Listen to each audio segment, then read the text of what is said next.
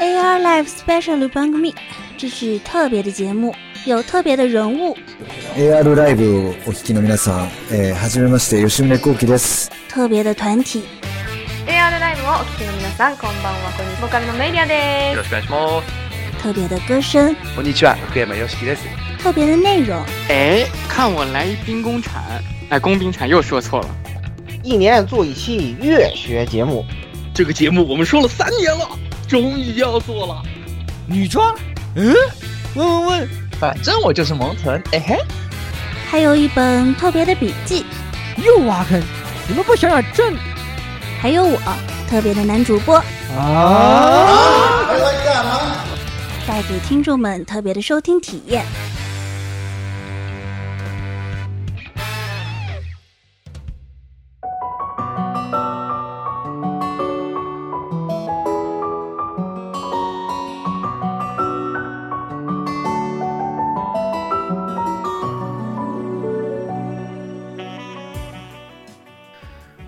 各位听众朋友们，大家好，欢迎收听 AR Live DS 四 SP 九十四期节目，也就是轨迹离世轨迹下期节目啊。那个我就是那个连续打了两个恋爱模拟游戏，打的不亦乐乎的老顾啊。这是真的是有意思啊！这家伙，这最近果然是恋爱模拟才是游戏的真谛嘛，对不对？我发现了。确实啊，必须说，对对哎，我们我们恋爱我们我们为什么对吧？我们为什么被碎星死了一百次还乐此不疲的打呢？为了攻略女主角呀，对不对？是不是这个道理？对，就是为了为了攻略女主角是吧？这个颠火也是要烧的，烧完是吧？我为了保保住老婆的性命，啊，对啊、哎我烧我自己。大家好啊，这个我们恋爱模拟真爱电台又回来了是吧？的言语啊，是我们最近好像大家都在连续玩恋爱模拟游戏，确实必须说恋爱模拟才是有这个世界永远第神啊。对吧？嗯、自从一一开始说我们摘帽了，是吧？我们现在又带回来了，哎，我们还是那个恋爱模拟真爱电台，没有任何问题啊，是不是？不对呀，其实是我恋爱模拟真爱没有模拟有这我我们恋爱模拟真爱哪有问题了，对吧？我们以前有问题是我们以前是把黄油摘了，对吧？你看我们多少年没有做黄油游戏的帽子？对呀，我们多少年没有做黄油黄油类的游戏，对吧？我们都是啊，恋爱模拟游戏这个 AVG 对吧？有恋爱模拟，我们一直都在黄油，也是恋爱模拟，没有问题，对没有问题 AVG 也是恋爱模拟，没有问题。这个也是恋爱模，这个也是恋爱模拟，也没有问题，对吧？这个所以个对呀，谈恋爱哎永远是这个世界的主题之一，对不对？哎，对呀，对呀，对呀。我我觉得我觉得这应该是以后我们就可以说是吧？这个这个 FS 做了一款史上销量最高的恋爱模拟游戏，是吧？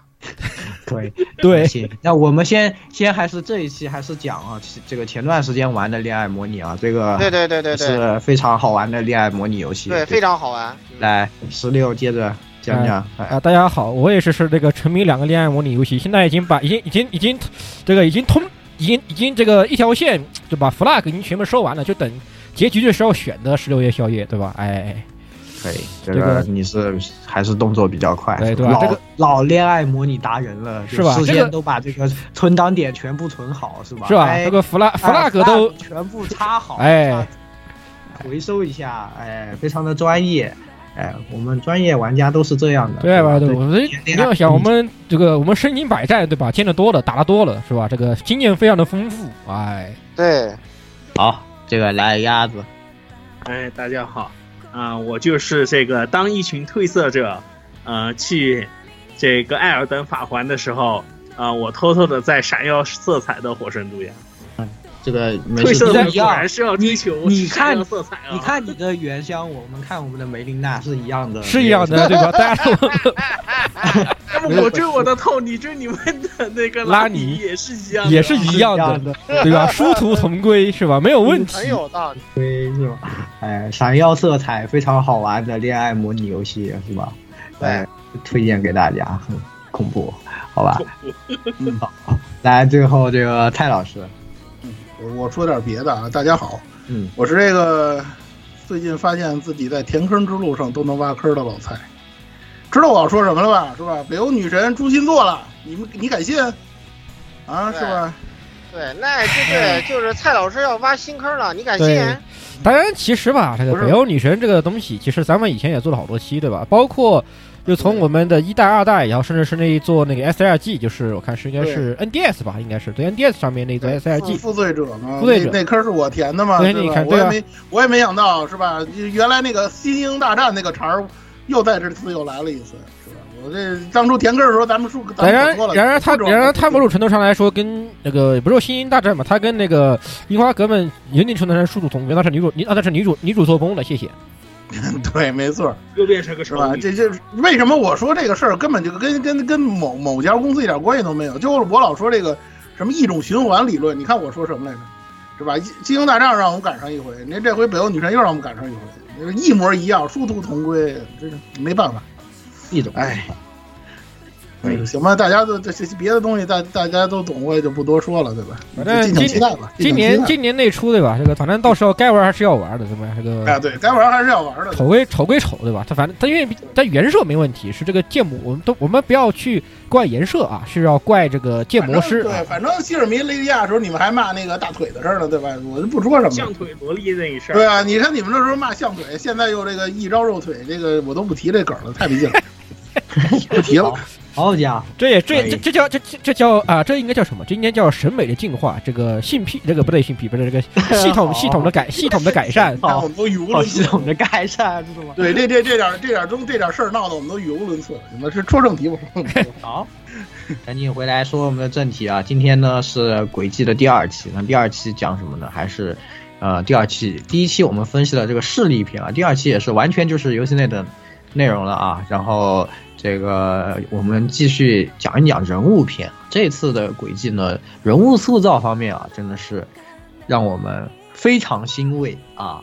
是吧？相比起以前的轨迹呢，真的是有了非常非常明显的进步啊！对呀、进步太恋爱模拟最重要的就是人物塑造嘛，对不对？你这就说白了就是讲道理啊。这个恋爱模拟游戏，我们一直以来都有个论调啊，就是有个东西叫做叫卡拉 gay，对吧？你这个对卖卖你这个凯拉 gay，不管是你你是不是凯拉 gay，你是走你是剧情导向为主还是人物导向为主，但总有有一点就是你的人物一定要做得好，你才卖得动。不是你人物都做不好，你你你你想跟谁谈恋爱？你都没有谈恋爱那个心，对不对？嗨，对嗯，所以说，就是这一次的这个人物塑造呢，确实是让我们非常的这个高兴吧啊，能够看到这个法老控还是可以写出这种很不错的人物。不过一定程度上来说，也是因为被闪鬼搞麻，真的是被闪闪鬼搞麻了，真的是被闪麻了。说是麻了，闪鬼这种群下去对就就没几个写的好，就没几个写的好的。就是你仔细想想看，所以我们这一次的这个主题呢，也是就要从最开始最主要的部分说起，对吧？就是我们的主角，哎，这次的范爷啊，这个老范，为什么我们都这么喜欢他，对不对？就要先给大家来聊一聊。来，蔡老师先来开个篇讲讲。是会给这个本期人物篇啊，每个角色，就是他从他就介绍他这个从官方访谈里了解到的情报啊，对对对，这是蔡老师主要的那个什么，然后对，然后会分析一下，然后然后那个这个老范因为要素比较多，所以大家会挨个说一下啊，后面就不一定。讨论一下。嗯对对嗯反正先从主角开始说起吧。上期也说了，咱们今天就主要讲讲理解理解觉悟以及以他为中心的一些其他角色。呃，首先首当其冲的就是我们的主角老范范恩阿克莱德。呃，为什么说我们对于现在开个头啊？为什么我们说对于《离职轨迹》的人物塑造方面是一致好评？很大程度上就是这次的主角，我们的老范塑造的实在是太出色了。夸张到什么程度？我好，这个不能算是马后炮了啊！我跟大家说一点就行，就是在这个离职轨迹最开始的时候，他公布宣传的那个 PV 的时候，有一段老范的那个台词，那个台词在游戏里的是中章的时候，他对于绿毛梅鲁 k i l o 说的时候说的那么一句话，我很负责的跟大家说，我听完这句话之后，我就知道老范这个角色塑造基本稳了。这句台词是什么呢？大概的意思就是说，因为生意的关系，我要接触很多人，可能我要接触像，呃，恐怖分子或者说是像黑月这样的角色，但是我要跟他，但是我不介意跟他们打交道。呃，除了这些人之外，虽然我个人不太情愿，但是跟杰社打交道也没关系。但是唯独你，他指的是这个这个呃阿尔玛塔的这个以绿毛啊、以这个恐惧哥为首的这些人，但是你们跟他们不一样。这个角色为什么我说就这一句话，我就感觉跟以往的轨迹塑造的角色完全不同，就是因为他的这个立场问题，还有他这个坚定的信念问题。这一点上是首效首当其冲的，我需要夸的这个角色，在整个这个离职轨迹当中表现最为突出的一点。可以说啊，事实可以证明，就是一个角色他塑造成功，可以不需要很多的作品。你看我们之前说这个李老师，说李恩，说李恩这个角色，闪出轨迹恨不得四部作品加创世轨迹三分之一的剧情，这么多的剧情才把李老师这个角色塑造起来。前段时间我跟那个 B 站某 UP 主在直播间聊天的时候，我还说了，他还说提到一个观点，我非常认同，就是说出去不好听的，你玩了那么多作品，李老师为什么学这八月一刀流？就这一点你都搞不明白。他学了啊，学的也挺好啊，奥传了，或者说怎么样的？但是他为什么学这个东西？这跟他的那个命运有什么关系？跟他那个换心脏这个事儿到底有什么关联？到现在为止你搞不懂。这个东西你就会明白，就是说一一个角色塑造是一种多么重要，或者说是多么，如果你塑造不好的话，这样是一件多么痛苦的事情。但这种事情在老范身上一点儿没有发生，可以说。把这个这这个李鬼这个作品，把老范身为社会人的这个属性，就是我们比较青睐的这种大哥、好大哥，或者说这是在这个当社畜也好，或者是接触社会这么多的内容，这些人性的属性的方面展现的可以说是淋漓尽致。你从他的主线剧情，你从他的各种任务，你从他的这个言谈举止当中，你能体会到这个角色确实是符合他最开始的这个人物设定的这个风格的。以及他对于自己的行为，我到底要怎么做？我应该怎么做？我怎么做是对的？怎么做是错的？我怎么应该去那个面对我来离解决屋离解决屋的这些角色、这些同伴们的这个态度，对自己的行为有一个非常清醒的认识。这种清醒的认识，这种脉络的清晰，他这种人物弧光、人物弧线，在整个离职轨迹的作品当中，他展现的是非常的完整的。这一点可以说是非常难得的一个，呃，非常难得的这么一个优点。一句话来概括，就是他用一部作品就完成了之前帝国篇四五部作品完成的任务，这个就让人感觉超额完成了，好吧？超额极其超额的完成的任务，超额完成。对，那李老师真的是越写越臭，我真的觉得是，就是就是越写越臭，不知道写什么。对对吧？你会发现，我们以前老跟大家说，剧情也好，人物也好，需要一个合理性。打一个最简单的比喻，或者说做一个最简单的类比，李老师的那个，大家伙都认识你，所有人都捧着你的那个东西，你对比老范这个，说实在的，我真是拿钱砸也好，或者说是我靠我靠贴人情也好，我我靠给别人做事儿做委托也好，就是实实在在打拼出来的这个人脉这个脉络，和这个李老师的那种所谓的。哎呀，您不是那个谁谁谁的儿子吧？您不是那个挥师骑士吗？就是大家嘴上说说而已的那种状态，是完全不一样的。你说李老师做没做事儿？做，他肯定做了也不少。他这个平定了这个帝国内乱嘛，对吧？做了很多的事情，但是他的那种感觉就让你感觉很悬浮。这个最近老看影评啊，影评经常用的一个词儿，非常的悬浮，让你感觉呢就是呃似乎有这么一件事儿，但是很虚无缥缈，让你感感受不到那种所谓的脚踏实地的那种感觉。但老范一点也没有。就你对于他实实在在的东西，你都能体会得到。他这么做确实能能能吸引一批人愿意跟他跟他合作，或者说愿意为他帮忙什么的，你能感受得到这一点。嗯，还有就是他这个非常出色的这个人际关系、这个交往的这个水这个水平拿捏的，这可以说是一个让我们能够感受到，尤其我们这咱咱咱们这些社畜嘛，能够感觉到，就是这种。这种人情世故，这种东西虽然说还有一定的浪漫主义成分，但是在我们的现实生活中你是能够遇到的。如果是这样的一个角色在你身边的话，说句不好听的，你也会跟他关系很好。这是一种很那个什么的，这是一种很让我们觉得舒服，或者说让我们感觉体验非常好的一个地方，对吧？对，出色的老娘舅嘛，带着这个理解如一大帮孩子，表面上是个大叔，实际上是个好大哥，啊，对吧？对对吧？做事情非常合理，就是你。他做的任何一个事情，就是说你觉得这个东西他这么做是对的，对，你就对你这样你这样说啊，就是这些结论啊，大家没有概念。你呀这样，我给你我给你举个例子，你呀就说一件事儿，就是大家都能理解。你呀就说他那个对那个 Z 一车手这个想复婚这个事儿，啊，想破镜重圆这个个事儿，他是怎么处理的？你给大家说一下。其实其实之前啊这个你有那什么吗？你给这个这个事儿啊说一下，嗯，这个事儿他为什么是说他是这样一个人。呃，我知道，实际上之前咱们聊过，就是在那个破晓传说当中，咱们呃是的时候，咱们作为对比聊过这个事儿。我我其实与其这个，我还是想聊聊那个杀人那个事儿。但是那个人渣这个事儿，我也会提啊。就这个叫什么呀？这个先说，咱先说这个杀人这个事儿。你看看，同样是不杀，贯彻不杀，贯彻这个理念的时候，他在第一章对这个菲利怎么说的？他在第二章对这个阿龙是怎么说的？一言贯之，绝对不会有任何双标的内容在这儿。对他怎么他怎么对待这个东西？咱们在破晓传说的时候已经讲过，就是我能解决的，我给你解决。你不能杀人的原因是因为你是小孩儿，你没必要脏你的手，脏我的手没关系，反正我也噩梦缠身了嘛，对吧？然后你到我这儿来，我也不会说等你快杀红了眼的时候拦你，而是说你既然想要我给你帮忙，那我提条件是很正常的。那我提这个条件，你能不能接受？我们就是一种正常的交易，一种等价交换的这种性质。这种东西的合理性，比起那个杀红了眼再去拦的这个要合理的多。这就是一个非常正确的、非常合逻辑的这么一种描述，或者说一种塑造。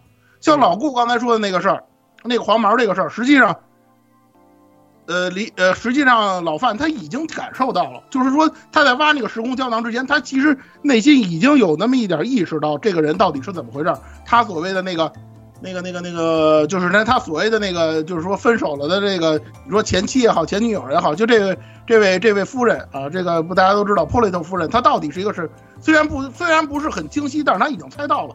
他开车的时候还专门问过黄毛这个事儿，只不过呢，他就是旁敲侧击了一点，别人没太懂，他自己其实非常明白。而且呢，就是说特别有意思一点，就是在去那个公园的时候，他给了一把铁铲子，那意思就是说什么事儿你都自己来。这个事儿我已经大概猜到你是，就是说人渣是肯定的，但是这个事儿肯定是在我的这个掌控之中。我知道你这你小子接接接下来要做什么，所以说所有的责任你要自己承担。对吧？我也不会说为这事儿弄死你，因为那个大家知道，这个黄毛在挖这个时空胶囊的时候，所有人都在后边围观他，没有一个上来帮忙的，老郭老范也在内。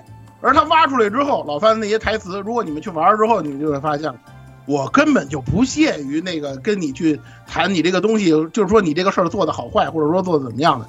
你这样的人说句话打死你，如果按照站在玩家的角度，我弄我们打死你，真是一点都不冤的。但是老范觉得没有这个必要。对吧？这个东西我也不去说说说去点破，跟那个破破类他去点破，装傻去点破这个事儿，是吧？怎么处理？人家作为委托人，人家怎么处理？你你自你自己看着办。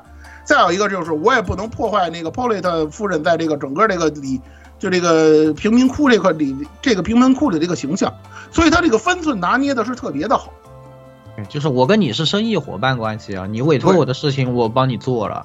多余的事情我不能插手，但你们对，这当事人两方都是我的朋友，就是我是，就是我于于情上呢，我肯定这个事情我还是暗中会帮你们一些忙的，对吧？他包括包括就是后面和他们说话，或者是帮他们安排牵线，说你你去和他说一下这样的事情，小事情还是会帮，但他不会就是站在那儿就跟你说什么大道理，哎，你必须什么什么样，什么什么样，对吧？大家都是，他就觉得大家都是成年人。这个事情我言尽于此，我我们这个交易上的事情做完了，那情谊上的呢，嗯，大家是朋友，我呃这个你们自己家里的事情我也不能掺和到底，对吧？我能帮一点这种呃小的呢帮一点，就这种的你就觉得他既是呃很有这个做事情很有很合理，就是所有人都会去这么选择，又有他那种隐藏的那种人。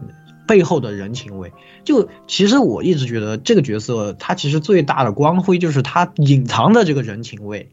就就以前的一些角色，他总是嘴上说说是什么什么外冷内热，对吧？但是老范就不一样，他其实很多的那个描写呢，还是能就是真的是把他这个人情味给藏住了的。包括像一些就是在关键场合一开始他打工的时候，就是当事态突然升级。这个就嗑药的小混混出来了，非常危险了。自己后面是一个刚来的女学生，那必须得保护。但自己虽然是有实力啊，他自己当然能够能够脱身，但为了保护他，还是在最后的关头，其实就很简单的就给他加了一句他内心的想法，就只是说，哎呀，不行，这这个情况的话，我评估了一下不好办，但至少我得想办法让他跑跑走。对吧？就是这种事情，其实你放在其他是一个很你会觉得是很老套的情节，但是你配合上他之前的做事的作风，包括他谈生意的时候那种就是。怎怎么样？就是呃，生意就是生意，这个该是什么是什么的这种，在这些和他一对比，在那个场合里面，他首先是这样想到的，你会觉得他这个人背后的那种隐藏的人情味就特别足了。我觉得这个性背后隐藏的这个人性。哎，我顺着对我顺着言语的话茬往下说啊，就是嗯我跟大家说一点，就是因为大家呢经常看那个日式 A C G 的作品，它讲究一个夸张，这个大家都知道。这动漫作品嘛，很张很张，很多地方都在这儿，比如说人物情感的宣泄啊，会用一种很夸张的那种手段，甚至包括说像那个嘴炮，经常说这个嘴炮正义对吧，化疗什么的。老范你们会发现，老范这个角色虽然他也说也话也不少，但是他的这个话非常的克制，他很多地方说的很克制。除了展现他那个吃甜食的那个爱好的时候，经常嘴碎，或者说一说他的那个那个喜欢车的那个地方嘴碎之外，他很多问题在提的，他很克制。对，就除了那时候比较嘴碎之外，他其实是一个很克制的人。我跟大家说，虽然说这是 A C G 作品，但是一旦他用上了这个影视化作品当中的这种克制的这种描写手段的话，一下就高级，这是一种高级感的体现。当然了，我这个有点硬夸尬吹的这个意思了。但是我跟大家说，如果说 A C G 作品里头真的能够用上那种影视化的、非常克制的那种手段来展现人物情感的话，那么这个故事的这个剧本一下子档次就上去了。这个就是说，A C G 作品和这个影视化的作品最大的一个区别，因为咱们老说游戏要影视化，要做得像电影一样，怎么能做得像电影一样？在人物的情感流露或者说情感宣泄这个方面，呃，你做的克制是一种非常非常好的一种讨好讨好观众的那种欣赏水平的这种东西。有些东西其实你不需要点透，观众在看了你这个剧本、看了这个剧情脉络之后都能理解这个东西。待会儿我们还会说到这个问题啊，你都能理解这个问题。所以说，老范在这个地方可以说，我毫不夸张的说啊，他的这个描写在某些方面来讲，相当于说轨迹系列的一种突破都行，真的是这个样子。你包括之前老顾也提到了他那种很强大的一个组织力，或者说是他的这种凝聚力，是这个轨迹系列里头前所未有的。嗯，他甚至某种意义上都超过 SD 尔了。对对对基本上是气氛气氛组那种，咱们现在说对气氛对后边喊六六六对那种他是他是一个真正意义上他最适合当就是最终一部轨迹这个主角团召集人的人，因为他打通各道，门路极广，他跟谁都能说上话，对人缘也好。所以说，就是这这这些这些角色之间，他们可能有人之间相互之间不认识，然后没交情，但是他们可能都跟李姐姐屋合作过，然后呢，对吧？至至少是点头之交，是吧？所以基本上都能跟他呢都能说上话。对，基本上就是一个低配版的歼歼灭天使吧，就是从这个组织力来讲，它是一个歼灭低低配版的歼灭天使了，基本上。对对对，所以但是问题在于歼灭天使还背靠着一个博士呢，也算是有关系有背景，再加上背靠着王国跟博士，他什么都不靠。真的一手打那歼灭天使的背景关键那可硬了。他先先首先想想看，他他啊他现在的爹，他现在的爹是谁？他现在要盯着卡西乌斯布莱特。卡西乌斯布莱特是谁？他是王国军总司令。谢谢利贝尔王国军总司令。他解是的，是的。他解释是他解释他是低配版歼灭天使，我是不同意的。他背景可厚了。他姐 S 蒂尔，他姐的闺蜜是谁？他他闺就他的能力来讲，对啊，他闺能她姐的闺蜜还是王国军的这个下任女王，好吧？你想这对这这其实对 这个就是那个背景可厚可是可浑厚了。主要是老范他比较讨人喜欢，就是他所有这些都是他一手打拼出来的，而且对对他通过一部这个作品给告诉了我们他是对，他怎么打打拼的？对，哎，这些人是怎么厉害。怎么都会在他身，其实说是在他身边，实际上大家都和他有不可分离的利益关系，可以算是对吧？对就是是一种很有机的结合，大家既是这种朋友，也是我没有办法，就是这个的，呃，就是存在一些利益相关，对吧？就是嗯所以黑道白道所有人都放不下他，不是说像那种呃李老师那种啊，就我大话说不说说，而且而且哎，对，而且从一个比较鸡汤的角度上来讲，就是你让人觉得，就是如果你像老范这么努力的话，你有奔头。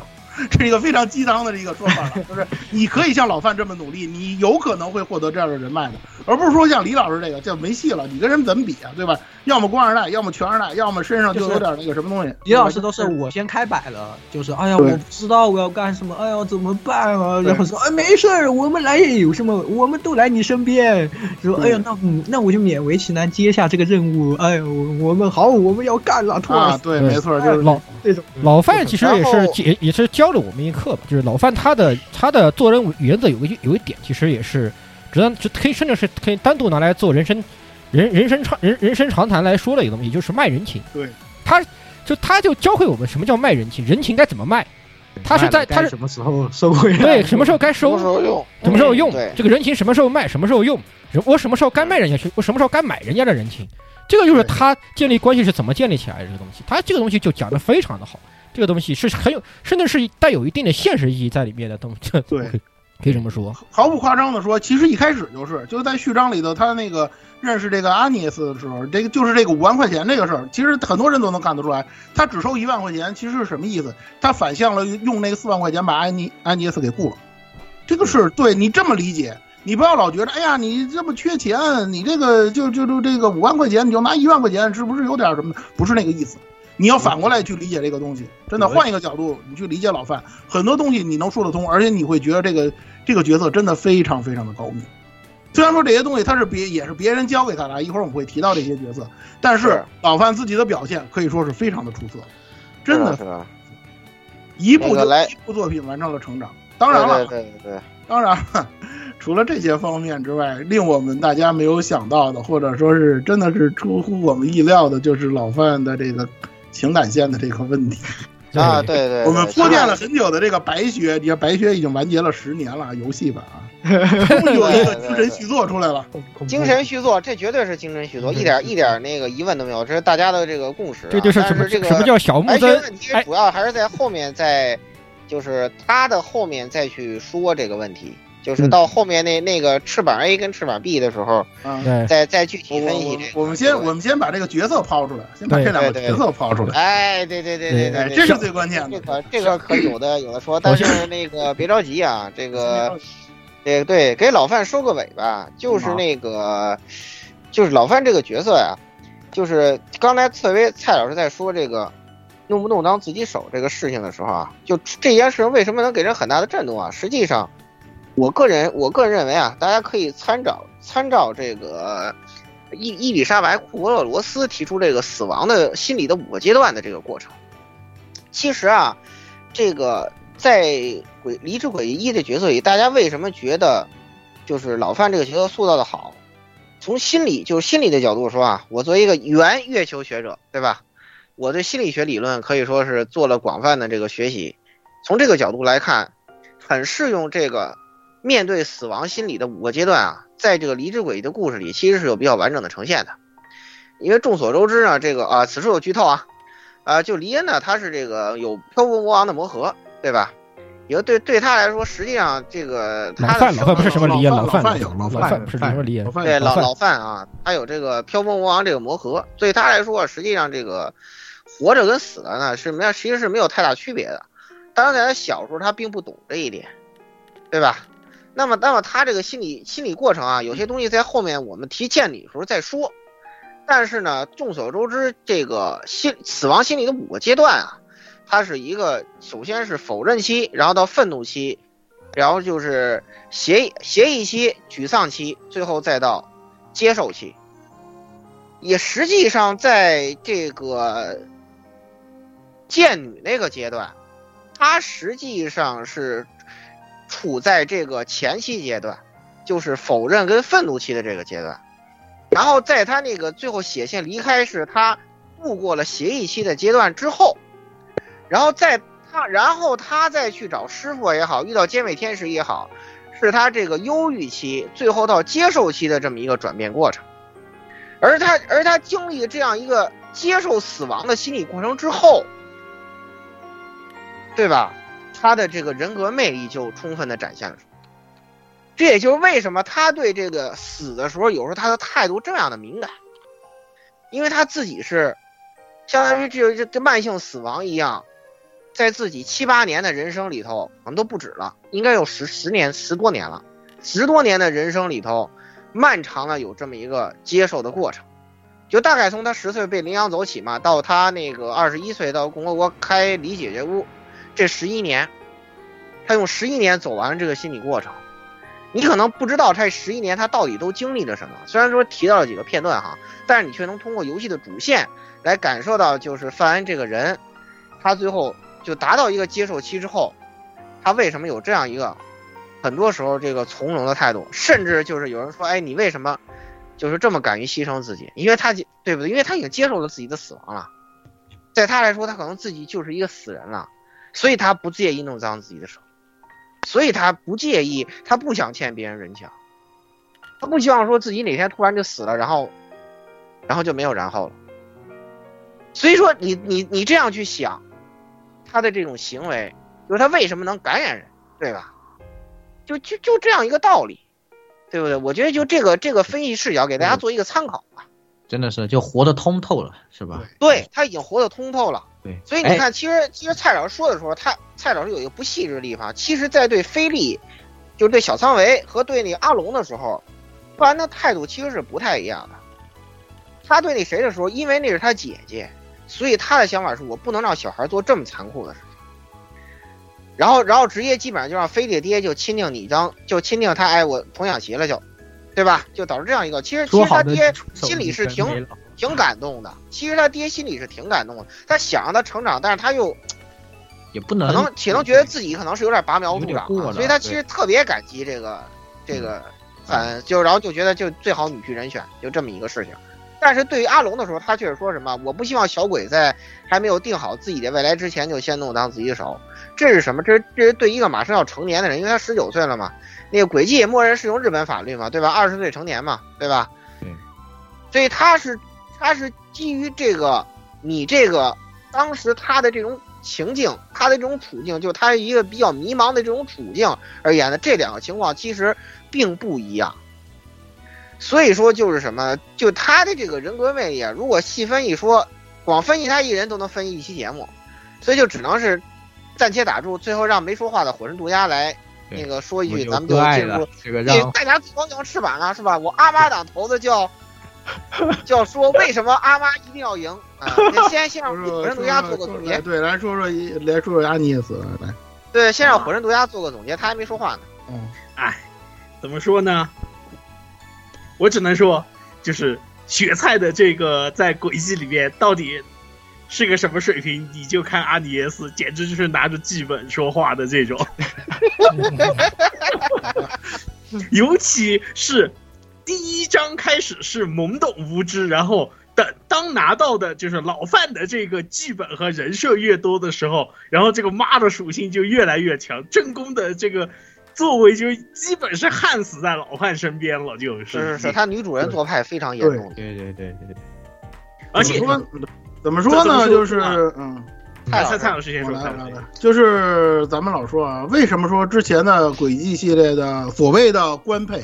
所谓的女一号，所谓的女主角，让人感觉唏嘘不已啊，非常的遗憾。这个这个其实好的大好的机会，这个其实从空轨还好啊，除了第一部，除了第一部，除了空轨，除了第一部，第一部这个是男女主互换了，对，他是他是属于那种有点性转的感觉了啊，那个那个和利贝尔片，对，明显是女主角是吧？但是从从那个灵鬼的艾丽开始就有点就问题很大，就问题越来越问题很大。有运气，这个女主到牙。我说一句啊，就是叫做我拿着的是钦定的牌，但是的话我就不按钦定的演。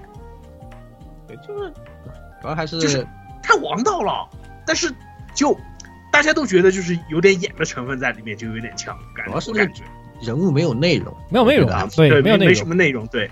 嗯，他就是就告诉你，他这就是一个主角，她是女主角，你看好了啊，就没有然后了。就是，不管是艾丽还是亚丽莎，都是属于那种很平板，这个角色没有他内心的，就不像是一个真实人物，他只是一些角那种符号的堆叠而已。对，他就是这样的，你知道，你知道他有这些属性，他在这种时候会做这样的事情，除此以外没有任何的，没有属于他自己的，就是作为人物或者是人性的这种光辉吧。说得我们把它说回到一个作为一个那个我们呃说恋恋爱模拟游戏一个角度上来说，他们这种就是艾丽也好，还是亚丽莎也好，他们就是典型的卡拉 K 里面的这种卡拉，特别的卡拉，就只是在上面堆叠了一些属性，而它的内容是空虚的，你不知道这个人他。呃，说他不管说说他跟男主的关系怎么好也好，他傲娇，他个艾亚丽莎他是典型的金毛金毛双马尾是傲娇也好，还是怎么样，他这都是一种很平板的人物的属性，或者说是贴条。这个是、嗯这个贴条这个东西，其实在相对来说，在灵璧鬼里面还这个还稍好点。艾丽是属于太空气化了，过于空气化了一点点。但是在但是在闪鬼里面，贴条这个问题非常非常的严重，每一个人都是在贴条，贴了一堆的条，尤其是尤尤其是这个李老师，李老师这就是疯，就就条都把人人都把都把人他人给裹起来了，但是他里面你把条撕开，空的，什么都没有。亚丽莎这个问题也非常严重。你说他是那个，我看他是埃普塔因是吧？那个啊，不是还是那个那个是 R F 社对 R F 社的莱那个莱恩莱恩福特社莱的，莱因福特社的那个对那个那个这个社社长社长千金对吧？他是千金，但他千金以后，他的千金属性在什么？他只有贴条，他就只是个傲娇大小姐。但是他后面的东西呢，就越写越烂。就哪怕他开始闪鬼后面也写了他他们 R F 社的一些困境也好，他跟他妈的一些情况也好，他自己的内心的一些挣扎也好，但这些东西突出的写的太过晚了。你先把最后把它拉出来的时候，你会觉得这个人很突兀。哎，怎么突然这个人就开始啊，就开始挣扎了？怎么有就内心就有挣扎了？怎么怎么样了？前面前面呢？前面你干啥去了？你在干嘛呢？像以至于对，以至于那个闪四的个人线愣出了一个先要分手的这么一个骚操作。对啊，对，就对对想就强插这么一个戏出回来，就那就这么骚就是。他开始就是经典那种什么恋爱漫画写到后面不会写了，对对对对对对对对对开始了，分手了是吧？然后就强行拉个分其实才是迷惑。有太你的小镇是吧？我突然点名，哎，有你的小镇，确实干这个干不对，这干不成事儿。这干不成，这个就是典型的不不不多说了。这个就是典型的剧本写不会写写对写角色和写人就物，我们就不说咱们主要是夸阿尼斯，还是说阿尼耶斯啊？对，找阿妈所以他太优优点，大家就能看这阿妈做派，我的天哪！对，行动力超强，对，执行力非常非常的强。咱且不说主线跟他有什么关系这个问题，这是显而易见的，这个不需要分析，你就看他的行动力，从打序章开始的那个行动力。对一张是所谓上而且暗网，学习能力特别强解，决屋给找出来掉，还亲自上门这种。对，他就在旁边，他什么都会自己就看会了，看着看着他就全看懂了啊，我就学有会了。他在有他在身边，老范不需要操什么心。他根本不需要，就是说白了，他都不需要说当说跟当领导或者说当那个当那个 leader 似的，说我只是你去干这个去啊，你或者干那个。刚开始有那么一点儿，就是要教你们理解理解屋大概要干些什么。但是往后走，你会发现老范基本上不吱声了，就安妮斯在那儿自己做，我就能替你把这些事办了。咱们老说啊，以前可能有人说说说那个说这个所谓的理解觉悟秘书的这个问题，有会有很多人认为李泽特就那个接下来说的女仆，她应该算秘书，其实不是。真正意义上做能做秘书、能做军师的这种角色的人，实际上是阿涅斯。你看他很多的事情，他的分析到后来就是一种怎么说呢，很上道的这种感觉，绝对是对运筹帷幄绝对是一种中坚力量的这种而。且游戏里面也故意安排了，就是游戏里面我们都知道这个轨迹系列的老传统，就是在一些需要一定推理分析的学像加学校学校加 SP 对吧？加这个加加点数的时候，它这里面这一在这轮，它又专门基本上把大部分的这样的戏份都安排给了艾利艾尼耶斯，都安排在他身上了。就是你扮演艾尼耶斯，你来选，选完了选对了，老范就会说，嗯，确实不错啊，你看的对，选选错了，对吧？老范会帮你补充两句，帮你圆回来，对这样的感觉，就是让你体现，让你感觉到他这个角色在里面，就是老范给他们的一种，就是你在我这打工，那你得学到点东西，是吧？我得我看看你这个做的怎么样，然后同时又对他关怀，一方面体现出这个呃手下的像阿尼耶斯或者说阿龙他们自己实际上是有很强的这种学习吸收的能力和这种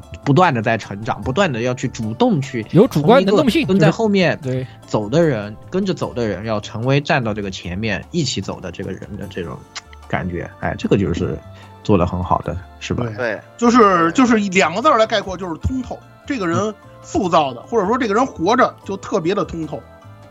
他很多东西他看得非常的透彻，很多问题他看的其实非常非常的呃，怎么说呢，一针见血或者怎么样，他可能不说，或者说他不表达，或者说不去去去宣泄自己的情感意见，因为整篇故事当中，他唯一的一次算是宣泄情感或者宣泄自己不满，就是打电话对他亲爹，对那个大总统的时候那段。嗯，对你为什么不那什么我？对你为什么不来阻止我？或者说你真的觉得我这么做是对的吗？但是你看大总统是怎么说的，就是你首先做得很好，你这个学习跟学习之外的事儿平衡度把握的非常不错，没给我添麻烦。我对你就俩要求，别给我添麻烦，别给你母亲蒙羞，就这两个，你做的很好，那我就不需要横加干涉你。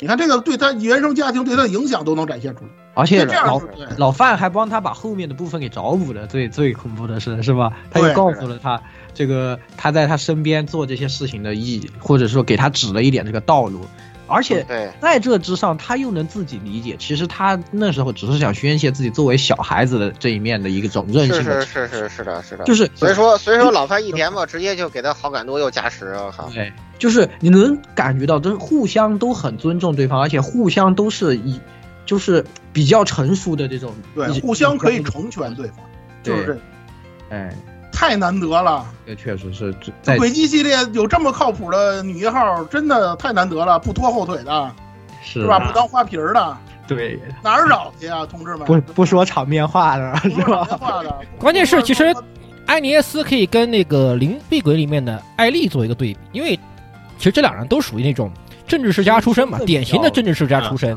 对对同样，艾丽同样也算是那个，也是带有这个政治世，也是也是典型政治世家。对对对，对安妮耶斯他是有点像，他也是隐藏身份来那个这个干干基层工作，对吧？就是对啊，但是很明显的就在于安尼耶斯，他就就是就就底就他就看得起，他是他是一个政治世家出来的，是呃是被他爹爹一定程度上是耳濡目染的，有一定政治手腕的一个人。但艾丽则是怎么样？真的，她就是属于啥都不懂的，然后就出来，对对吧？就是我啊，那我来这个这个前一线来做点这个小工作，对吧？来培养，来锻炼点，来锻下下基层，对下下基层这样，就是他一点都不懂他下基层的，但艾尼耶斯就不一样，他，哎，我我知我就是我是已经有一定的手腕了，对吧？然后我跟老范学这些东西，然后我跟我爹就是他爹那边的一些东西，我是知道的啊，又是该有什么什么关系，该通过什么脉络来做这个事情，这就两这两人一对比，你就你会发现艾丽是个，艾丽你真的是不行啊，哎，艾丽就是对对对嘴，上说说什么我来体验一下，就是你没有感觉到他做这个事情的很强烈的目的性，或者说是就是他希望从中获得什么。如果如果跟艾丽比较的话，阿妈最不一样的地方在于什么呢？就是《李鬼》里头给他写了一个很不错的东西，就是他有一个属于他自己的，你也说赚主线任务也好，属于个性也好，就是他跟他那个曾曾曾祖母这块的那个笔记，是就是就这个东西，就祖母啊，他祖母的这个笔记，然后这个东西相当于是变成一个传承性的东西，然后这又是三高徒的师傅，对吧？然后他们是这个养养养母养母那个养养女家庭，对吧？他是这边的后裔，有有这么一层这个追求跟人生目标在这里头。然后呢，就是这这几层羁绊啊，就导致他的这个角色啊就很立体。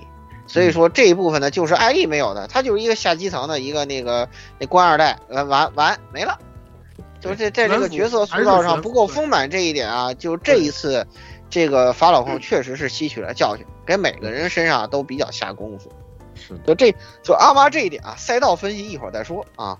对，反正说到阿尼耶斯，刚才刚才咱们也说了，就是很你们啊，不要各位啊，不要在序章的时候看到阿尼斯主动的啊，我就替你把这事儿办了吧，就那个啊，我就在这儿打工吧，你我也不管你高兴不高兴或者怎么样的，你不要在意这个问题。很多人我知道，有些人纠结这个问题，因为这个东西确实在了，在某些作品里头，或者说某些受众的作品里头，这样的写法是不太讨人喜欢的，或者有一种冒犯的成分。但是大家不要把这个东西当成重点，这个是一个很次要、很次要的一个东西。我知道有些人看不惯这个，啊，怎么你就那个什么了？我就不要把这个东西作为重点，这是一种手段，或者说是一种，或者说一种槽点，或者是怎么样的。再加上我刚才跟大家说了，老范留了一万，给他四万，就是要把他雇下来，就这么简单的一件事儿。你们不要把这个东西想的过于说像某些女频作品，或者说某些我我就不我不夸张，我就这么点出来，像某些女频作作品那样，认为这种东西是雷点或者是怎么样的，根本不是那么回事儿。你们如果这么想的话，那对不起，轨迹轨迹系列不适合你，轨迹系列不是那样的那样的作品。这个东西写出来就是告诉你，他的行动力强，执行力强，就这么简单，没有那么多乱七八糟的那些东西，不要小对他。，对对对，法老控不整活的，就这点，对就为什他不整么为什么我现在被恶心无数次之后，就是看看法老控越来越眉清目秀，就就就就就这一点，就真的是个大优点。对，单纯好吧。我再说的难听点，你觉着法老控的作品是直男文章、直男游戏，我都不在乎。对，反正你们不要去想那些东西，那些东西以前是笨蛋直男，现在变成聪明直男了。对，总之他是直男，总之他是直男向的。如果你非要说去性取向，那就是直男向的。你不要去考虑那些问题。就算他有性转，我们之前说过，就算他卖萌，他也是很硬的。就算他写出一个像那个呃那个呃 C 利努那样的猫女，他也不会写出像像他妈巧克力姜子兰那样的角色，明白吗？就这么简单的。对对对，是的，是的，对，这是一个一会儿呃谈菲利，我还会谈这个事儿。对但是没但是没有办法，这次除了安妮斯之外，剑女这个角色就出来了，青梅竹马嘛，对吧？哎剑女别着急啊，剑女一会儿一会儿我们要轮流表她，是吧？别着急啊，我先现在先该先先把那个在引入剑女之前啊，先把这个赛道先说了。嗯我先说几个为什么这个阿妈特别适合这个范爷的理由。第一个呢，就是其实刚才我们都说过了，阿妈这个人呢，就是阿尼艾斯这个人呢，他人脉特别广，就是做生意这个东西，大家知道，就是多一条多一个朋友多一条路。所以说从事业上说，这个阿妈是一个特别好的这个，哎，这个搭档，对吧？范爷呢，你别看他现在这个样子，但是他的交际啊已经太广了，你知道吧？一般的那什么呀，就是顶不住他这种生活，你知道吧？就必须就就不能是那个普通人，你知道吧？所以说，就阿妈从身份上这这点来讲啊，也很合适。大家千万不要觉得说这个部门当户对，他现在可不是平平凡凡的一个一个小市民，这这种层这种层级的人物了。整个共和国有头有脸的人物，上到大统领，对吧？下到什么什么不得都对，下到什么公主，对，什么一国王侯，就没有跟他不认识的，你知道吧？著名影星还在他他们家当助手呢，是吧？就这个意思。所以就是说这方面也也非常好。再有一点，最主要的就是两个人，对吧？这个搞对象，对吧？这性格得得处得来吧？阿妈这个人特别会包容别人，要么叫妈呢，不是，倒不如说是 在一些关键问题上面把范爷死吃的死死的。就这也他情商高的一个表现。为什么说他是小木曾阿尼艾斯呢？对吧？但是他又不像小木曾那么表气，对吧？这一点又是他比那个雪菜要好的地方。雪菜多少有点心机，他是无条件信任老范的。对对对，而且而且最主要是他能包容，这对老范来说是最重要。为什么？因为他是一个心理包袱特别重的人。我刚才都说过了，他他虽然活明白了，但并不代表说他不恐惧死亡，明白吧？这是两回事儿，懂不懂？接受死亡并不代表不恐惧死亡，我只是说我可以直面我自己的恐惧了。这个是以前那个某个著名的 Gala Game 说过的话，所以说就还是这个恋爱模拟才是世界的真理嘛，对不对？对哎，其实所以就说他这种性格就导致什么三方面因素，对吧？从事业到身份到性格都是最合适的啊。后面我们就会跟你说，在下一个赛道分析，我跟你说为什么那谁不合适了。我我跟蔡老师先来啊。我我跟着老顾啊说两句，我是刚刚老顾提到的这个，就是范老范的这个死亡的这个看法的这一块的时候，我突然想到的，也是就是为什么说他们两个的这个感情呢，更是非常的合适呢？因为这个老范他在活明白、接受了自己的死亡以后啊，他是怎么样一个状况？他拥有非常多的人脉，并且想尽量的，就是他借借完就想马上还，然后呢去运运营这个。而阿尼耶斯呢，正是就是其实这种是有一种隐藏的有一点自灭倾向这种，嗯，这种怎么说呢？有一点这个倾向吧。但是阿尼耶斯呢，同样是一个擅长经营人脉的人，他是把人脉往活了去经营，他会去维护，会去帮助他去，就是把这个人脉呢，再把就是大家都有机的结合起来，然后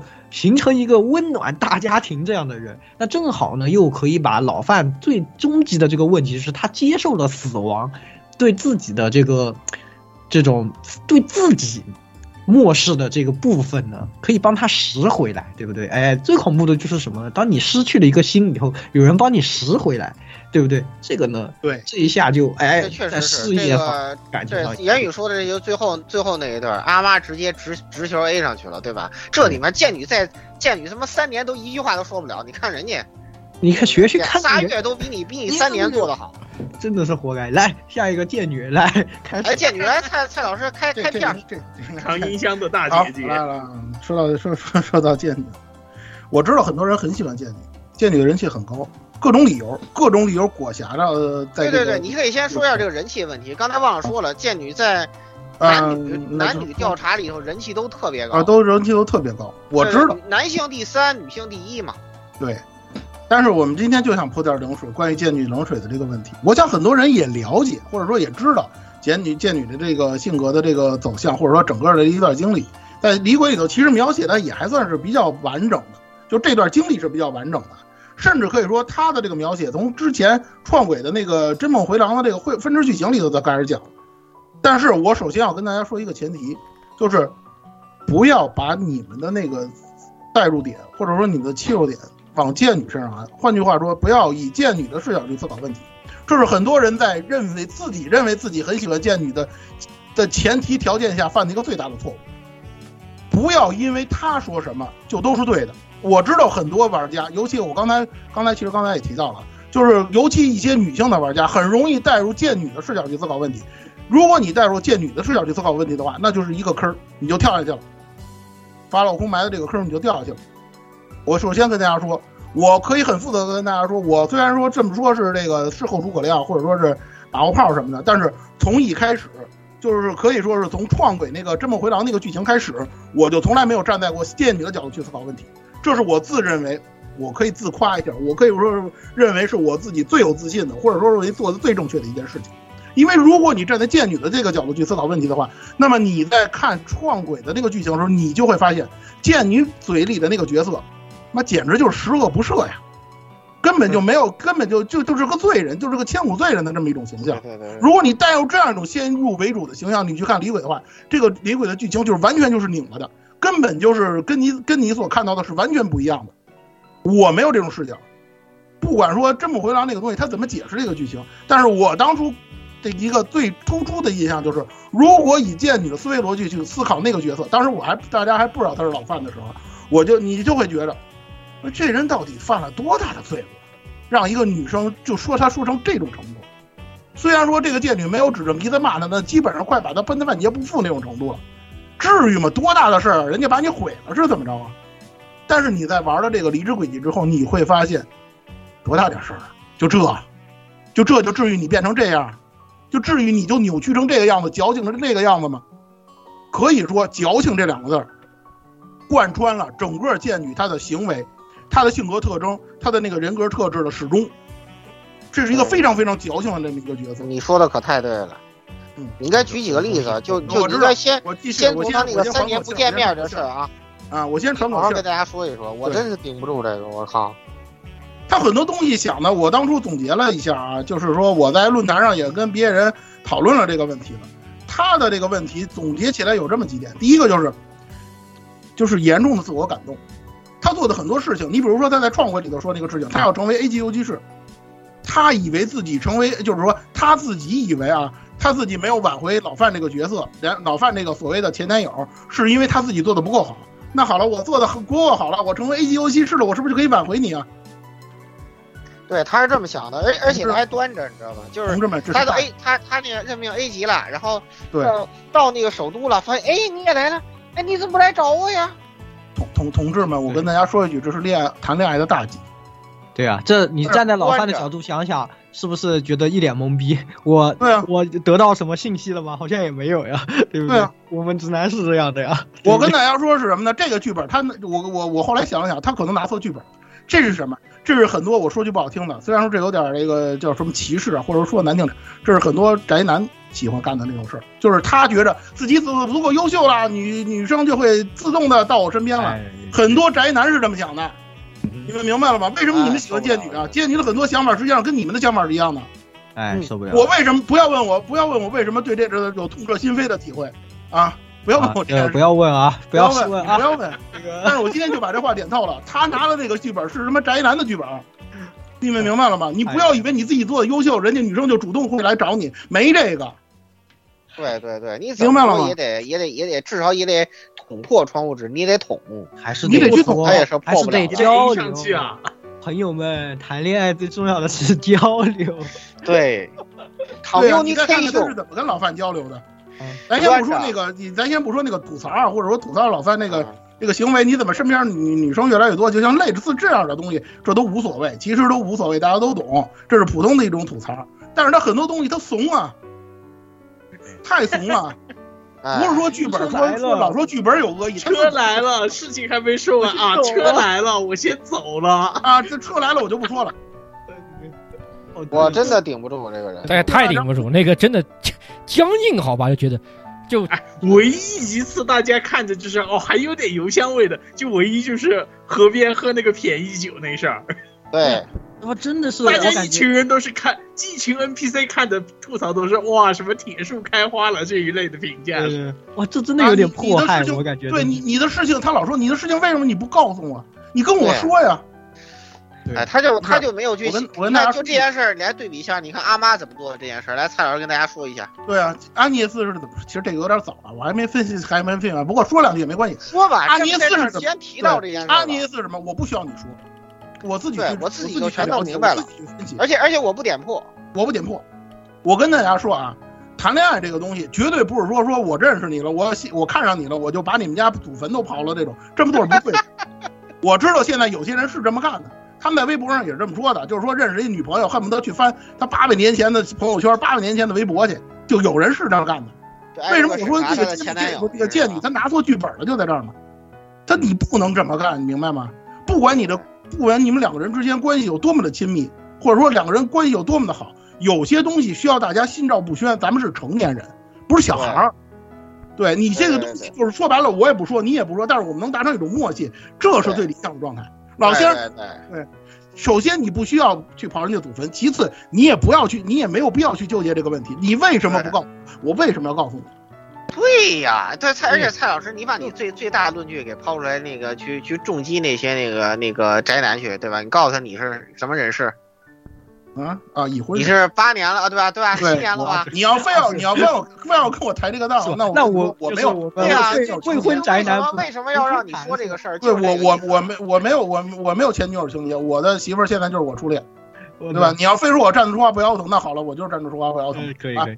啊，但我我也我也我也不我也不藏着掖着，我也不说别人说啊，你一个宅男，你有什么资格说别人？我我也不说别别的。对，我就觉得，所以说蔡老师讲这话真的，你讲特别有说服力，你知道吧？对吧？有些东西就是说你不能这么做。对啊，你为什么你纠结这个？他的很多做法真的真的问题太大了。不是，你纠结这个。希望他在李鬼二有所转变吧，就是就是对不对？对，是没错，这是后来的事儿啊。他做的确实有好有体贴的地方。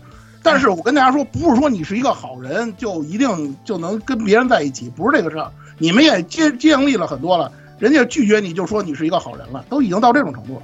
当然，我不是说老范会拒绝他，我说自己人问题特别多，甚至说他还给别人上道德包袱，这点我是最不能接受的。对对对对对对对，给人上道德包袱，这个真的太就在在在我我说句不好听的，真的了解老范吗？对，你跟他所谓的青梅竹马这么多年，你真的了解他吗？对呀，是，你有人，你咱说啊，你有游击式的人脉，你能了解到一些事情。我不要求你非得跟阿尼耶斯似的，我就去打探老范到底是怎么回事。我不要求你，但是你有必要吗？你给他上了道德包袱，你觉得你给他上了包道德包袱之后，他能会用一种很正常的方式跟你沟通吗？不可能啊！对，就算答应你了，都是因为他的罪恶感，对，都是因为你给的这个包袱，他不是真的喜欢你。而且，其实我说句良心话，就是虽然说是说他俩青梅竹马，但是你仔细想想看，他俩相处到底才其实也真没几年。小时候从那个孤儿院和那，但是小时候那段时间，小时那段时间其实也没几年，因为没几年。老范老范学校就一年吧，一年嘛。老范在那个在那个分组分组对战的时候，他说的那个评价嘛，我们这学生恋爱就那么回事儿，你们也懂。对呀，对对呀，这老范这老老范说的这就很在位，说的就特别的，就是他就特别的，其实可能怎么说呢？这个我觉得这个台词其实是很妙的，就是如果说你过了这个阶段，你能理解他说的这个话，其实是有背后的意思。但你没过这个阶段呢，你也可以理解为他是对，尤其那个贴吧呀、贴吧呀、什么什么什么某些论坛那些人那些说法，我说句不好听的，我就站着说话不腰疼。你们谈过恋爱吗？交过女朋友吗？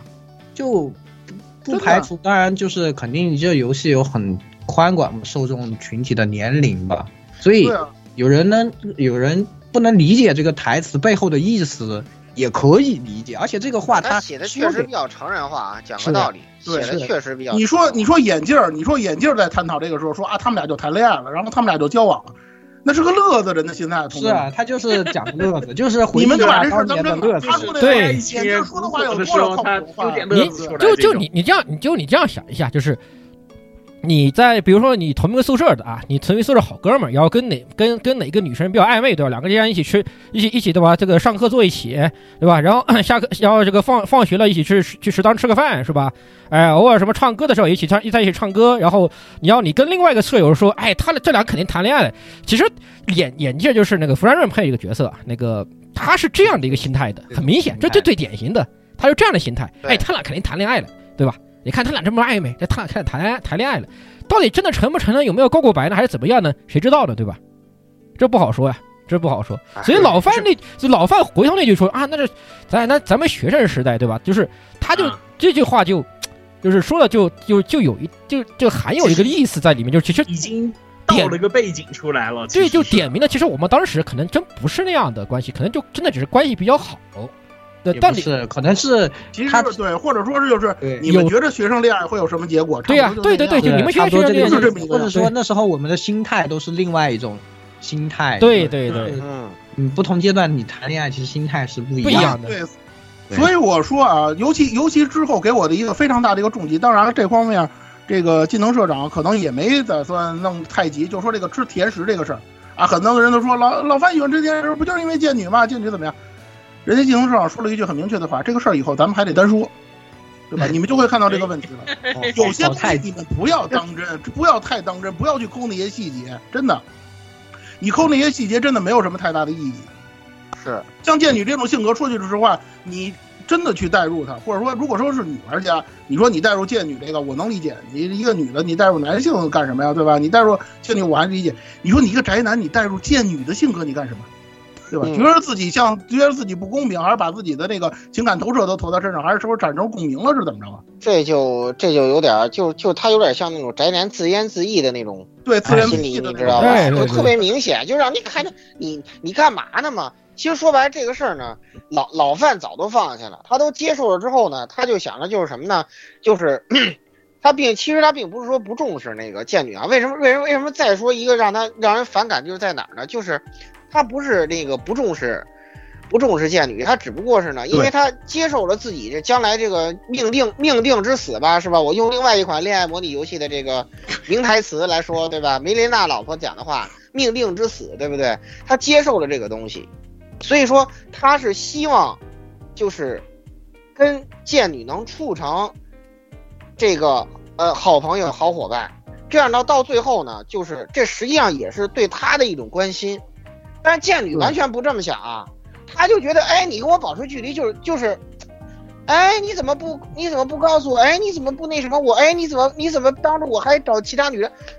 你在干嘛呀？我我真的服了！哎呦我天！啊，对，比如说像中招那两个恶意给他拦在外边，这个有很多方式的解读。咱们用一个比较大的话的解读，就是老范其实是想保护剑女的。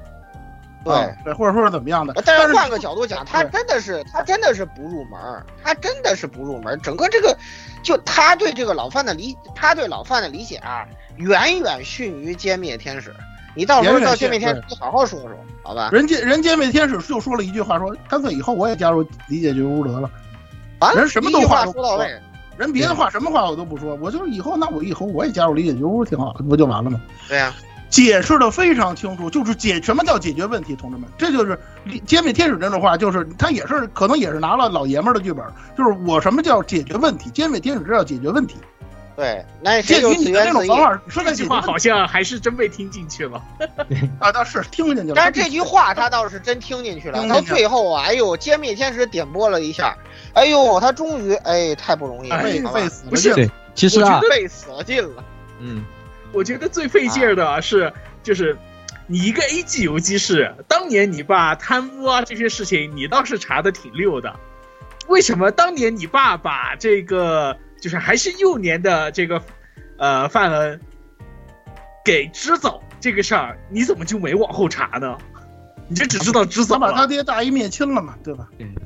就是骚操作吧，他把大义灭亲不是大义灭亲，但是就是当年是他爸爸他说这个他说他他不是说了他怀疑是吗？之前那可能对啊，但是其实你往后就是所谓的你在门口，你多走，你多往里面踢一脚，已经就会知道设计定宫教团这事儿了。然后你你又被门给隔在后头了，是吧？对啊，其实其实这个东西就很难理解，就是协，其实尤其是协会这边是对丁公教团，好，因为尤其是是参与过歼灭丁丁丁公教团的，里面有些内幕协协协会这边是有消息，是有是有那个信息的，是有东西的。结果他而且你别说，这丁公教团这歼歼灭这些事情，就是他们应该还知道不少的，因为有实际参与人的。是有谁不过？我觉得吧，这种你就是这你这队伍里头又是歼灭天使，又是其实我觉得这个这个什么的，属于哎呦我天哪！属于剧本处理的范畴了，就是他这样的话，他故事好讲一点，这个倒是就我们就不去纠结了，好吧？我是不纠结我我想说总结了，这也就是轨迹。对对对，要是真是 galgame 或者黄油的话，那个剑女她活不过第一章，我跟你说。确实，就是我想说一个点，就是从这个侧面来说，其实剑女这个人物是塑造很成功的，因为她，你看我们能分析从她身上看到这么多东西，她不是一个单纯的这个符号或者什么的堆叠，而且我我们能够感受到这个作者其实是能理解不同年龄段。我我我自己对剑女的看法就是一个心理年龄还停在十几岁的那种女生的这个这种恋爱的这种想法啊，但是呢，老范已经是属于成年人的范畴，就是当你这心理年龄出现差落差的时候，你在谈恋爱的过程中是会出现像这这种情况的这种交流上的呃不满，而且就是说这个女生她这样去呃一直想吧，其实我觉得呃。有时候存在，不管是男生还是女生啊，就是有时候，呃，都存在这种，就是年纪小的时候你，你都存在这个情况吧。所以说，他通过这样的一个描写，你真的就能刻画出，就是像别人说她是什么剑之少女，你看她自己有时候自己调侃，还少女的都一把年纪，其实她调侃这个事情，正好说明她的心理年龄是比较小，她在意这个问题。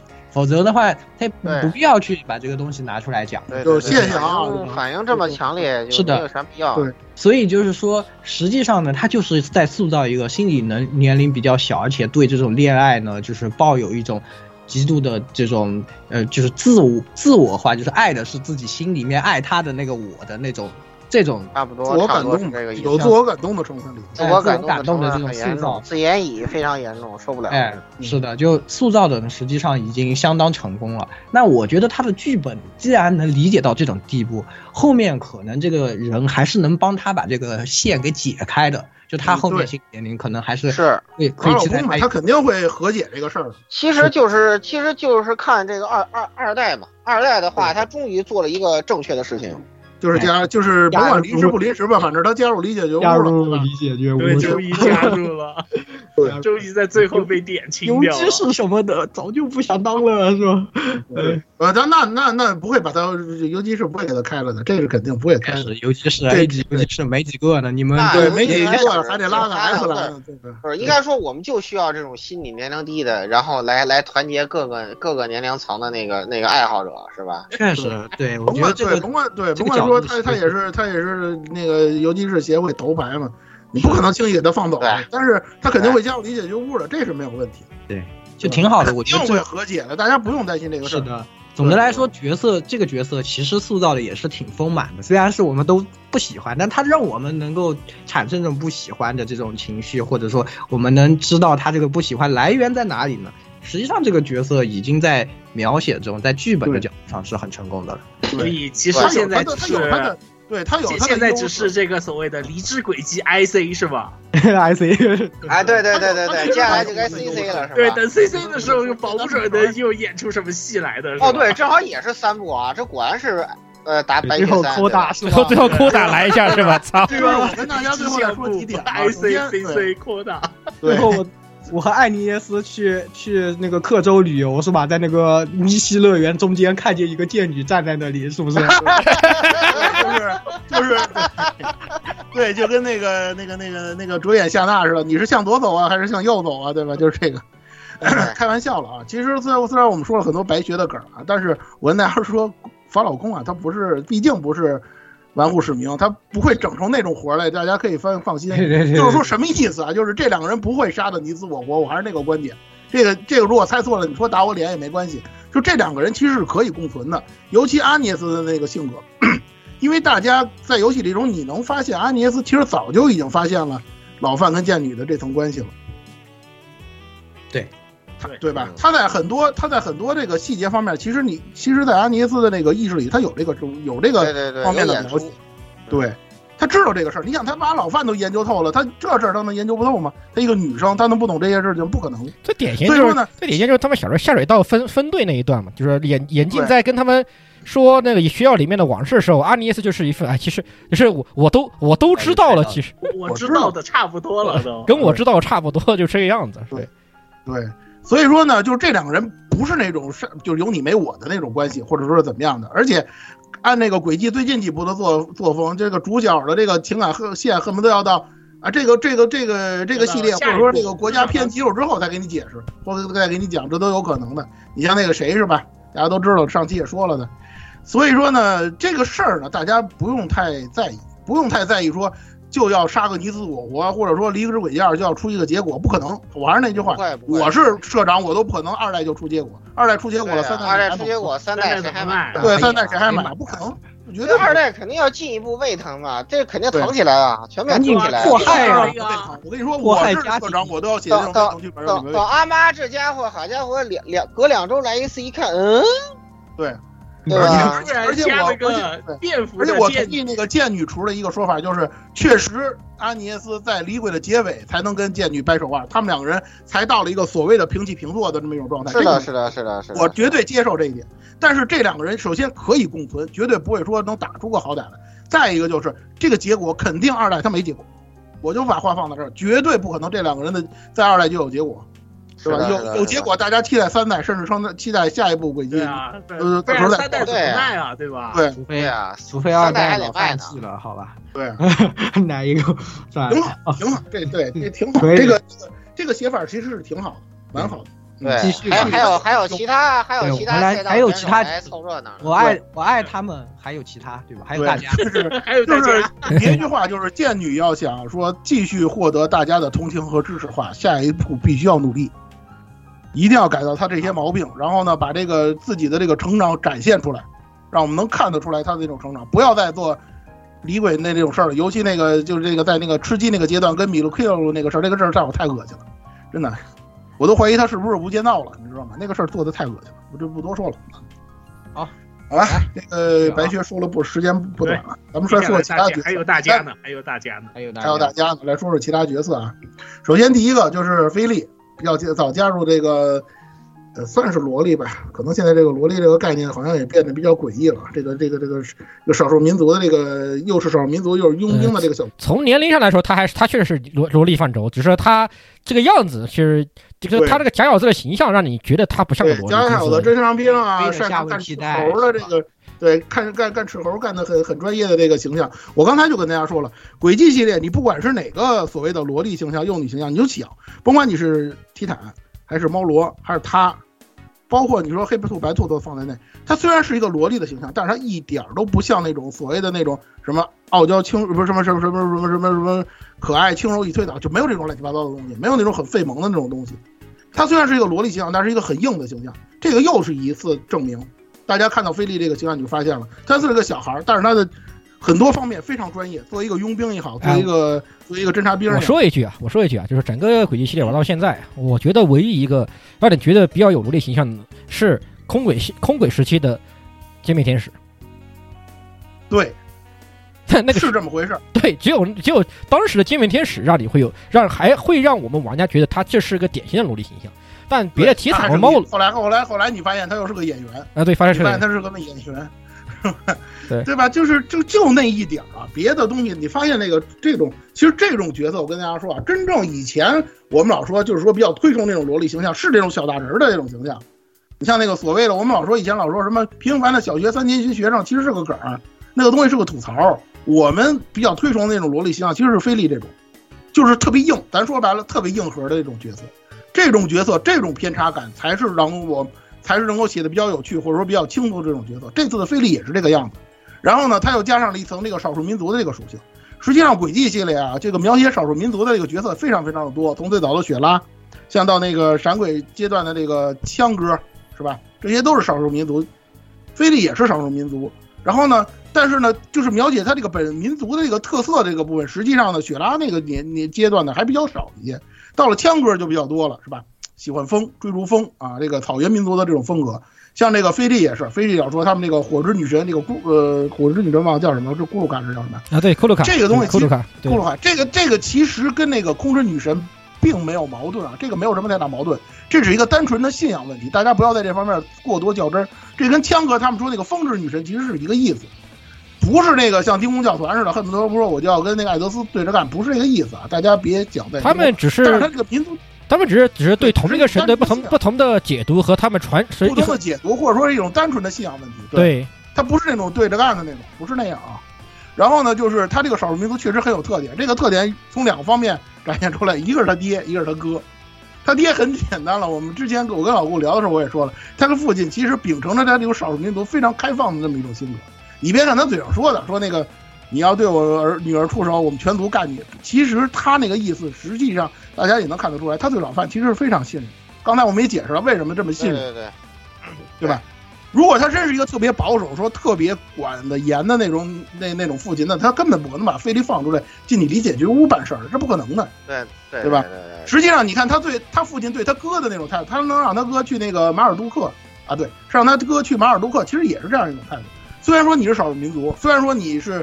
你按理说应该是当列兵，但是如果你有更好的前途，或者说你有这种更好的这个发展方向的话，那你去没有关系。这也是一种很开放、很这个洒脱的这么一种态度。其实有点像安尼耶斯他父亲，就是有点像大总统，包括他哥也是。刚才咱们老说了，菲利不适合去干那种佣兵的事儿、杀人的事儿。刚才说从老范的角度我们解读了一下，你从他哥那个角度也可以解读一下，他哥为什么不愿意菲利去当佣兵？他说的很清楚。就是他不，他觉得菲利这么小的姑娘，或者说是怎么样的，他来做这件事儿确实不太合适，不太适合他。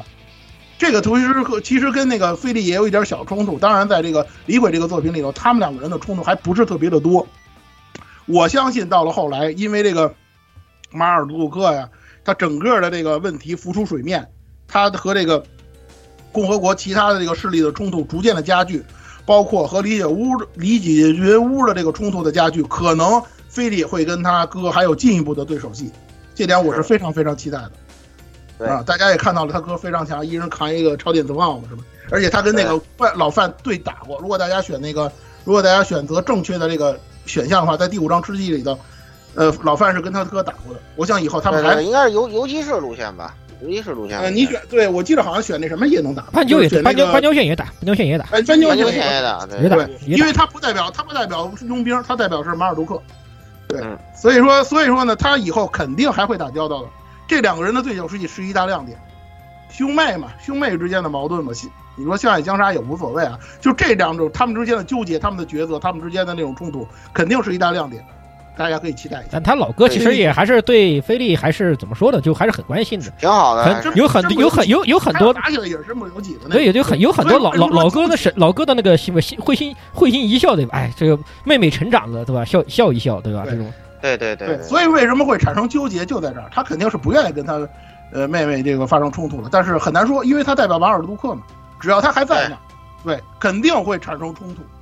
这个其实描写的很明，这个这个这个角色很典型，后面还有这样类似的角色，有这样这种性格。待会儿我们接着说啊，菲利就先说这么多，然后就是阿龙啊，我补一句，我补充一句啊，菲利其实在这个里面也就也很也很好的展展现了他未成年的一个特色在里面，就是每就是当然可以跟阿龙一一起说，就是每次在说到荤段子的时候，他老问，对，他在老问这是啥意思啊？对，我不懂啊，你们在说啥啊？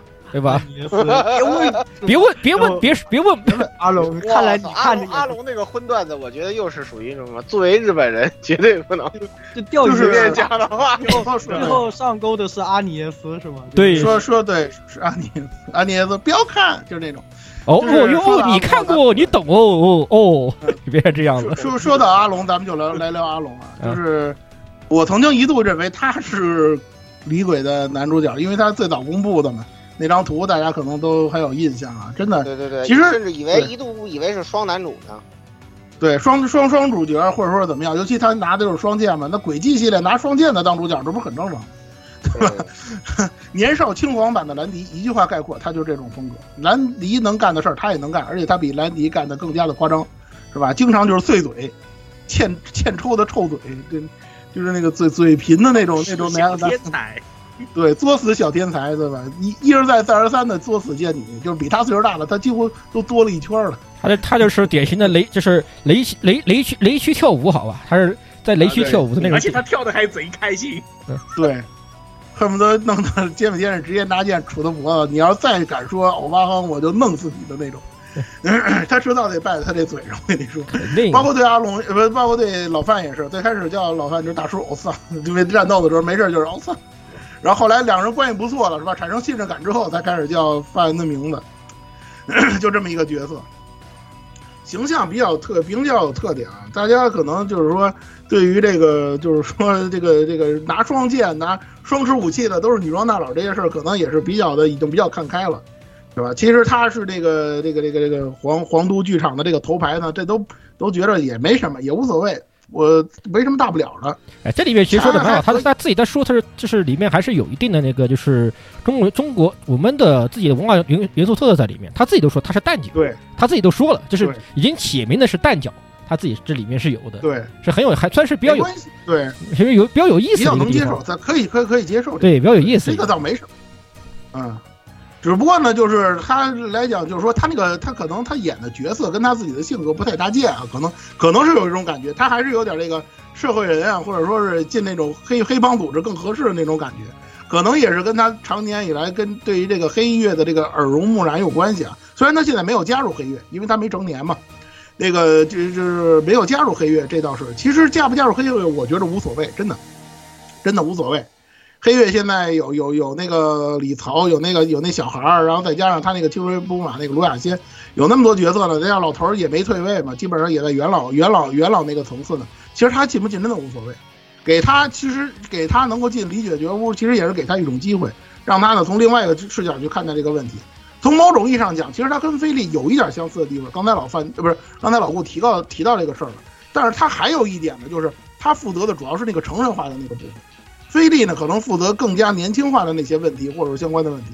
他涉及得到的问题呢，可能成人化的更多一点。比如说，他说说说出去恨不得出去就能泡夜店去，把跟老怪呃跟老范一块看钢管舞，或者说是怎么样。当然，这跟他有跟他有他性格性格的方面的特质，但是也反映了一个问题，就是说他自己的那种年少轻狂的那种感觉还是有的。就是我什么都不怕，我不在乎，对吧？哥们儿开心就好。哎，对你，你们爱咋样咋样，这种感觉，这种怎么说呢？可以说不能说是积极向上吧，反正还是说是一种属于那种比较阳光的那种感觉。虽然说阳光的有点偏啊，但是还是一种偏阳光的那种性格，还是可以的。而且他那种嫉恶如仇的那种感觉，尤其在他那个专章，就是那个皇都那章，你们会，你各位可以看到这一点，他本身还是一个正义感很强的这个人。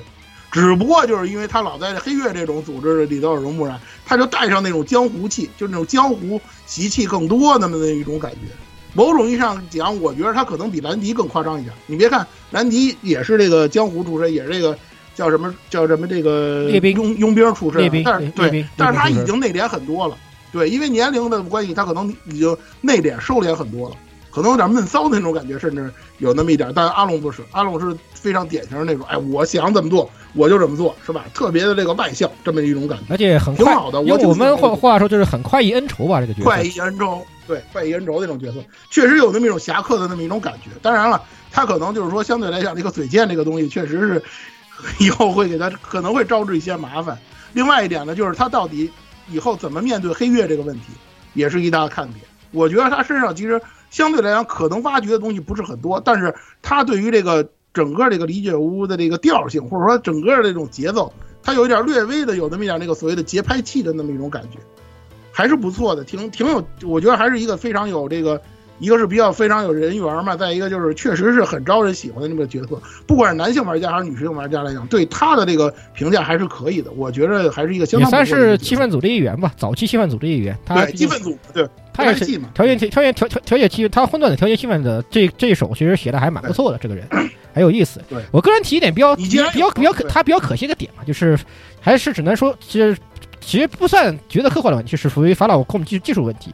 他既然作为一个具有中华特色的一个双剑的有武侠气息角色，只不过他我觉得觉得他的招式实在做的太糙了点儿，不得不说，他太糙了一点点，非常也让我不对让让让对，让我毕竟毕竟之前使双剑的角色都太突出了，什么什么什么库尔特呀，是吧？什么那个约修叶修亚约修亚使双剑双持对双持呃对使双持的角色都太突出了，所以说这还得慢慢来。反正第一座嘛，等他以后招式丰富了，或者他的技能上来了之后，可能会呃可能会好一点。另外还有就是这个大军的这个事儿，我个人认为他应该不太可能是红梨了，已经是。因为大军这个问题，反正迟早也得解决。这个到底是怎么回事？为什么他就到了这个位置了？或者说大军这个事儿到底对于今后这个共和国篇有多大的影响？这个东西还是值得探讨的。好吧，就这么多。这是阿龙。阿龙完了之后呢，就是很多可能是很多玩家比较喜欢的这个女仆李泽特。李泽特呢是一个改造人，这个事情呢确实比较突然，出现这个事儿的时候比较突然。虽然说他有这个倾向的时候呢，我还是感觉到一点，就是感觉到了一点，但是呢，我没想到法老公还就这么这么这么直真这么直白的把这个事情说出来了，好像那个就是说老顾好像准备探讨一下这个，待会儿可能会跟大家探讨一下李泽特相关的看他要这个赛道问题。对我我我先把我要说的说一下啊，就是李德特这个角色呢，其实因为他出场相对来讲比较晚嘛，他的那个有些东西确实做的比较突然，很多事情让大家就是一些猝不及防的这种感受。但是呢，对于他来讲呢，其实最大的一个悬念就是他到底的身上到底改造到了是一种什么程度，这是我个人非常关心的一个问题。因为大家看到了他自己为了就解救这个解救卡特尔啊，或者说解救那个工学院的设备啊，弄得浑身炸的都已经七零八落的那么一种状态。但是呢，他依然活下来了。但是呃，关于他的这个改造程度这个问题，真的是我觉着是一个是说，之前我们也说了，反映这个马尔杜克社他这个黑科技到底黑科技能到什么程度，他到底掌握到了多大的这一个程度，这个确实值得大家去关注。再有一个就是说白了就是来自于李泽特他自己，因为他很多东西我们能感受他那种不符合于他常人的那种成熟那种心智，还有一个就是。他自己对于自己的这个未来的把握，或者说这种把控也是非常明确的，也算是一个行动力很强的人。因为他反复说嘛，我要做的其实就是攒够了钱，赎身，所谓的赎身那样，把自己呢那个赎出来。反正呢，我不进马尔杜克呢，我在这工学院这边，工学院这边也能解决我这个维护或者说什么样的问题。但是我需要自由，我不能再受这个马尔杜克的掌控，或者说怎么样，或者说我能平等的去作为一个普通人去平等的那个对待这个马尔杜克相关的问题，这都有可能。所以说他自己身上呢，实际上值得值得描写或者说是是值得去开发的东西还是比较多的。当然这些东西相对于阿龙啊，或者说相对于之后那个几个角色呢，他相就是说他所在的那个势力相关就不算特别多了。实际上是等于说是他自己的问题，他自己的这个经历的问题，还有解决他自己的这些这个呃，比如说改造的这方面的问题。至于说心智方面的问题，老顾好像很好像非常想表说一下这个，跟大家分享一下他的那个想法。对对对对，因为这个对，其实其实我在那个上一期节目我已经说过了，就是他有一些方面就是比较奇怪嘛，就是他有可能是这个，就是早年受过一些特殊的训练嘛，就这个意思。有些所以说他在两年都无法自由情况下啊，你看他这个犯人的沟通没有任何异常，是不是？就是表明就说明他这个人肯定不简单嘛。但是就至于为什么我认为他会那个那个什么呢？他是一个赛道选手呢，对吧？我觉得，呃，在他的个人路线里头，如果你打过，你应该就能感受得到，对吧？他这个这个对吧？两个人最后对吧？手对手是吧？啊，经典一十七画面是不是？这个看过都明白是吧？然后再加上他反复强调说这个呃范爷是个罪孽深重的人啊，怎么怎么样？啊，他这个意思呢，应该说我估计啊。他那个两年是不是这个范爷陪他陪聊、化疗是吧？这应该叫是吧？那个 化疗这个起到了很大的作用，所以说也可能也是刷了他一波好感度吧，对吧？就这个意思。嗯。呃，因此呢，我觉得呢，就尽管说啊，呃，他大概率不会介入白雪，但是呢，他依然是一个活的赛道选手，就是这个意思。嗯。呃。李泽特咱就先说这么多，然后呢，接下来咱们来聊聊这个卡特尔小正太啊。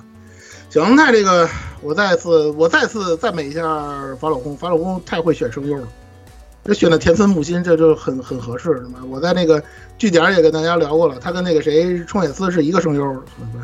这个很多东西，他们两个人身上有非常多的相似之处啊。虽然说两个人的性格完全不同，但是他们两个人在行为作风上有很多相似的地方。这个卡特尔先说一句啊，他这个名字跟当初那个星门十五，就是《歼灭天使》星门十五里那个同名的那个人人格是没有任何关系的。这个社长已经明确说了，这个只不过是因为什么呢？就是因为法老空的这个人名库没好好久没更新了，找不着什么更好的人名了，就来这么一个。但是呢，有一点需要说的呢，他确实也是庭院出身，也是这个跟这个歼灭天使啊，跟猫罗，咱之前也说过了一样，是身体经过改造的这么一个角色。而且呢，从他很多的那个言谈举止和他的行为当中，大家也感受到了这个人呢，就是说很总是很刻意的强调自己是男性。当然，他本身确实就是男性，这个 社长也已经解释过了。但是他这个男性和男性还是不一样的，他到底是一种就是说像咱们所想象的，很多玩家猜测的是，原来是女性愣改成男性的呢，还是说他是一个女性的灵魂安插到男性身体里的呢？说白了就是他的身体就像李德特似的，他经过了一种怎么样的改造，或者说在以前那个庭院也好，乐园也好，他是经历了一个怎么样一个虐心的过程呢？其实这是他自己最重要的一个问题。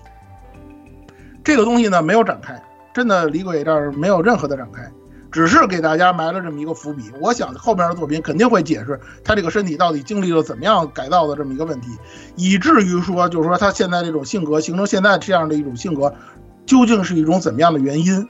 这个东西确实是一个比较重要的内容，但是它跟李泽特不同的是呢，因为他呢多半是不会离开工学院的，所以说他相关的剧情肯定会牵扯上工学院、乌尔努，包括这个汉密尔顿博士以及他手下的那两位徒那那几位徒弟的这个事儿，肯定会牵扯到相关的这个事情。之前我们也跟大家说了，工学院跟乌尔努这个不是铁板一块的，里头当中有很多的问题，尤其是那黑头发的那位那位教授。他在大家前面分析也说了，他拿了这个加拉汉教授的研究成果、开源的那些成果嘛，他要把这些成果用在什么地方？社长在访谈里头也提示大家了，要大家多多关注。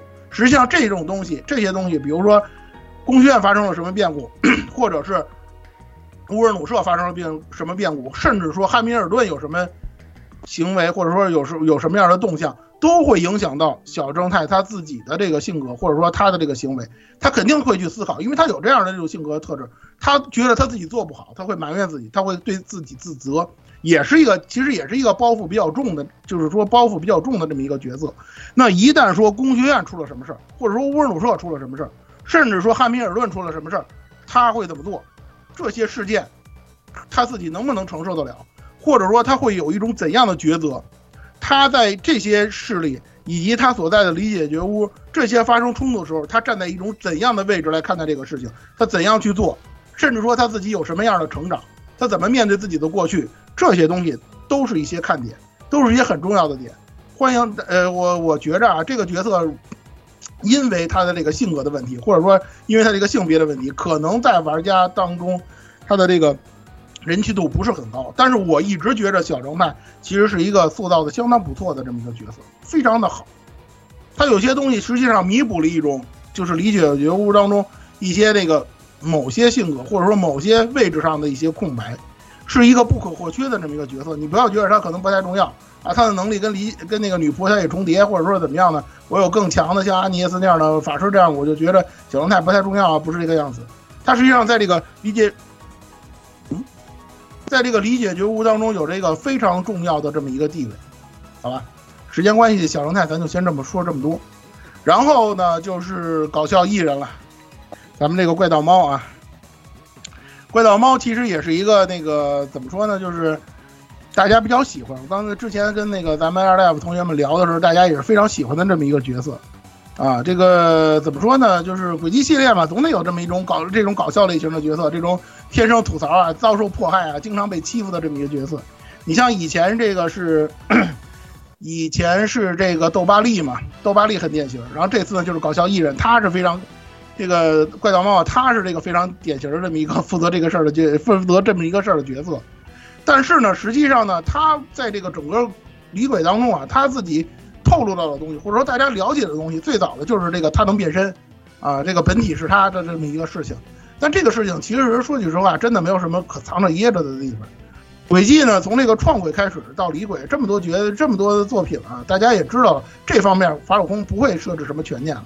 所谓大道至简嘛，肯定一开始就会告诉大家，这个主角团也会猜到说啊，就是他这个东西没有什么可值得藏着掖着的东西，或者说是悬制造悬念的地方。但是这个李鬼呢，他留了这么一个伏笔，就是他为什么会变身？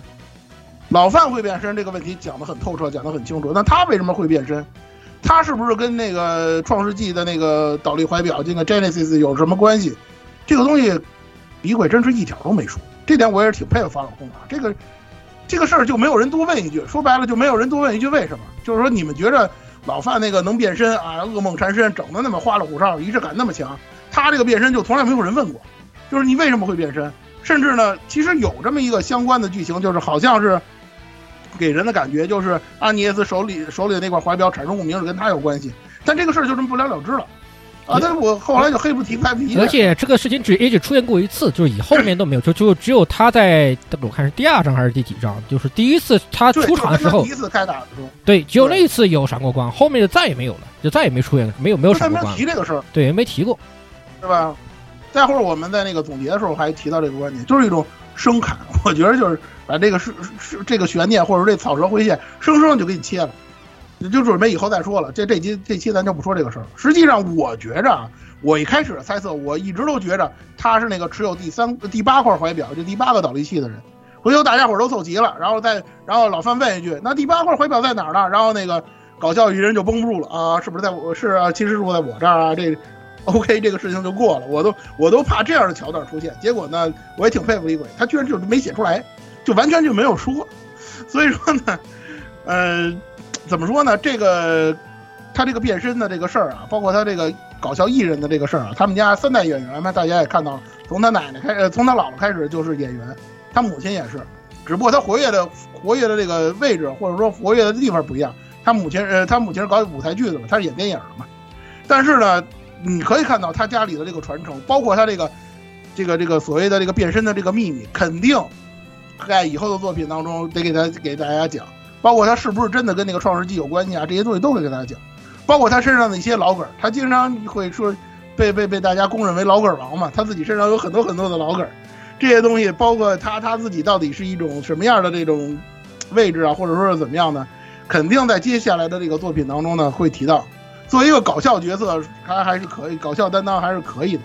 是吧？老范经常拿他开心，甚至说到中章快要打恐惧歌了，都要拿他开心一下，是吧？而且呢，而且呢，他的这个所谓的影迷还不还真的是不少，甚至包括说像阿尔玛塔的那位这个这个铠甲哥，居然还都是他的影迷，这点东西真的是让人很让人想不到的这一点。同时，也是本本作的色气担当，好吧？也是色搞搞黄色担当。色气担当。对对，搞黄色那个轨迹最经典的扇巴掌。抽嘴巴的关节就是跟他有关，真的既视感特别强。那段剧情就让我想起了当初玩《闪闪鬼三》的时候库尔特那段，就是，哎，反正我也看了，对吧？这个我我我立正，哎，我是我我认栽，是吧？我主要是打你来打我，声优选的也好，对吧？你们都知都懂都懂的为什么叫搞笑艺人，对吧？哼，声优选的是真的好。啊，对，我咱刚才说了嘛，轨轨轨迹系列选声优一直可以的，非常准，就就就他就合适，你知道吗？就是无懈可击这款。真的无懈可击，嗯，然后就是搞笑一人完了，就是咱们的那个六十九岁老同志了，咱们的元后天狮子。这个角色出场的实在是太晚，我个人，我的我这个人不得不承认，就包括这个，就是说说白了，就是说培养的或者说是怎么样的，我都没有说下太大的功夫去进行那个很细致的那种培养，对，嗯，出。他是物理系的，但是我基本上说白了就是，最后你要回路啊什么的，剩什么就有什么剩的，一般都给他的那么一种感觉。嗯，然后那个怎么说呢？其实，其实他身上的这个反差感还是还是挺多的啊。你说身为一个这个原星杯骑士啊，然后呢是一个朋克老哥，然后呢还喜欢骑摩托啊，弄得特特特拉风的那种感觉啊，包括这次声优选的也是非常好，我没想到选的是那个。而深的选的，对。选的是那个鸭鸭子鸭子应该特别有共鸣，然后看这个角色。哦关键是他，关键是他感觉他也很梗他刚，开始骑着摩托出来，我我脑子里面就想起的就是那个 MGS 五里面那个声音乐，就开始响起来，而且他的，而而且还是炸死。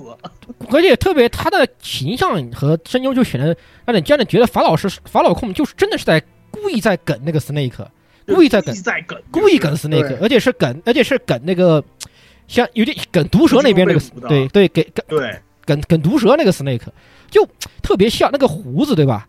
然后头，然后那个发型，那个胡子，发然后那个眼罩，眼罩还罩然后那个摩托，眼罩照的还还是同一个位置，眼罩还照同一个位置。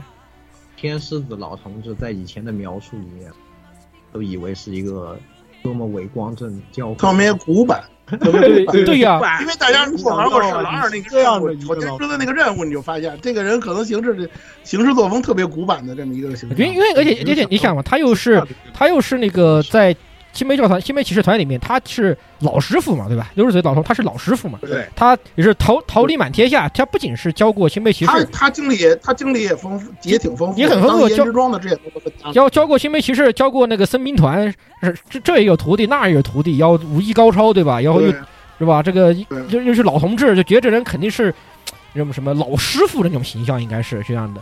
对对，起码你也得弄个跟个剑仙一样的角色吧，就是那种啊，这个不不不不跳出三界外的那种感觉啊。尤其他又练的是那个昆仑流嘛，但是一看这个好家伙，啊，玩的比谁都花是吧？比谁都会玩，这这这好家伙，好像好像离开星贝也是一堆嗜好给。对，就是离开星贝骑士团，可能对于他来讲更合适一点，因为离开之后他更自由嘛，对吧？他就能继续放飞自我的那种感觉。所以他才各种击到徒弟以后，不要说我活了啊！嗯，对，大家也就明白为什么大家都觉得这《闪光轨迹二》里头这老哥挂了呢，就是这种感觉。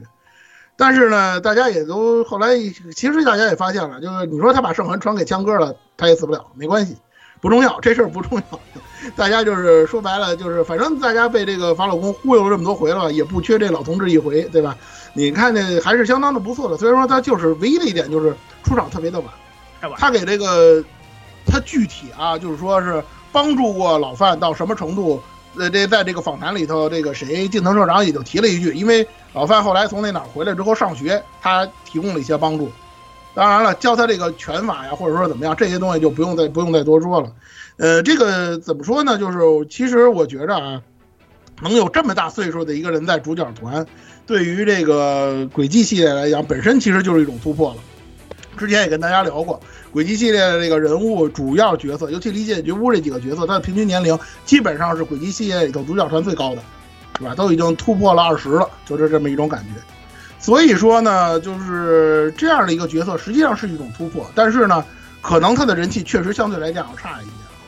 呃，我我尤其他的这种行事作风，我个人觉着很有可能在接下来的这个离职轨迹作品当中，他可能不会再在队伍当中了。不过这个不重要，他的这个形象早已经深入人心了，但每次看到他，大家可能都会会心一笑。而且他这个有些东西其实说的也是很有哲理的。我甚至不夸张的说，他可能都能悟到那个所谓的理，就是作为以他的这个资历啊，以他的这个经历啊和和他的这个感悟啊，他能悟到那个诡异的理都。如果说这么描写的话，我都觉得很正常的这么一个角色，嗯，他这样的坑呢，可能相对来讲呢就少一些了，因为因为星杯骑士团呢，如果即使是描写，咱们之前也说了，也不会以他为重点，肯定是凯文啊啊方块史啊，就那个，然后再加上总长啊，就那些人，包括僧兵，包括那个僧兵团啊，就那些，他们可能会讲这些东西，但是对于他们来讲，可以说是就是说。呃，星杯骑士团以及和其他势力之间作为一个润滑剂的存在，这位六十九岁的老同志呢，我觉得还是可以发光发热的，啊，这个角色咱就先说这么多，呃，基本上到这里呢，那个，呃，理解觉悟的，包括剑女在内啊，理解觉悟大部分的角色咱们都说完了，然后呢，咱们简单的时间关系嘛，咱简单的说几个理解觉悟之外的几个角色啊，首先一个就是歼灭天使，歼灭天使呢，其实我觉得大家应该没有什么太大争议，作为轨迹系列的啊，法老宫的亲女儿。他这么多人，他这么多多代作品啊，在当中穿针引线，当中搞串联，实际上他自己的那种组织能力，绝对是一流的，对吧？大家也都知道，那个老刚才咱们也说了，老范基本上相当于低配版的歼灭天使。歼灭天使通过自己的这个人脉，通过自己的背景，或者说是怎么样的，你不管怎么样，他实际上对于这个到底这个法呃这个塞姆利亚大陆会发生什么样一种情况，他在其中做出的这个努力都是大家有目共睹的。尤其这次，这个他来共和国以这个交换生的身份，尤其是他主动提出的在利比尔王国主动提出的以这个交换生的身生的身份来到共和国，他的这个行动力或者说他的这个执行力也是有目共睹的。当然了，具体他来共和国要干什么，他到底意识到了什么，或者说是他想为对于接下来的这个包括结社在内的进一步行动，他会能产生什么样的作用？这些东西都是今后咱们要重点关注的内容。当然了，对于自己最爱的这个学妹阿尼耶斯来讲，他也是不断的给这个学妹送助攻嘛。大家也看到了。至于他跟阿尼耶斯产生的这个缘分，这些东西呢，在那个创世轨迹他的那个个人篇剧情里头，大家也看，大家呢也能看到，讲的也是比较清楚的。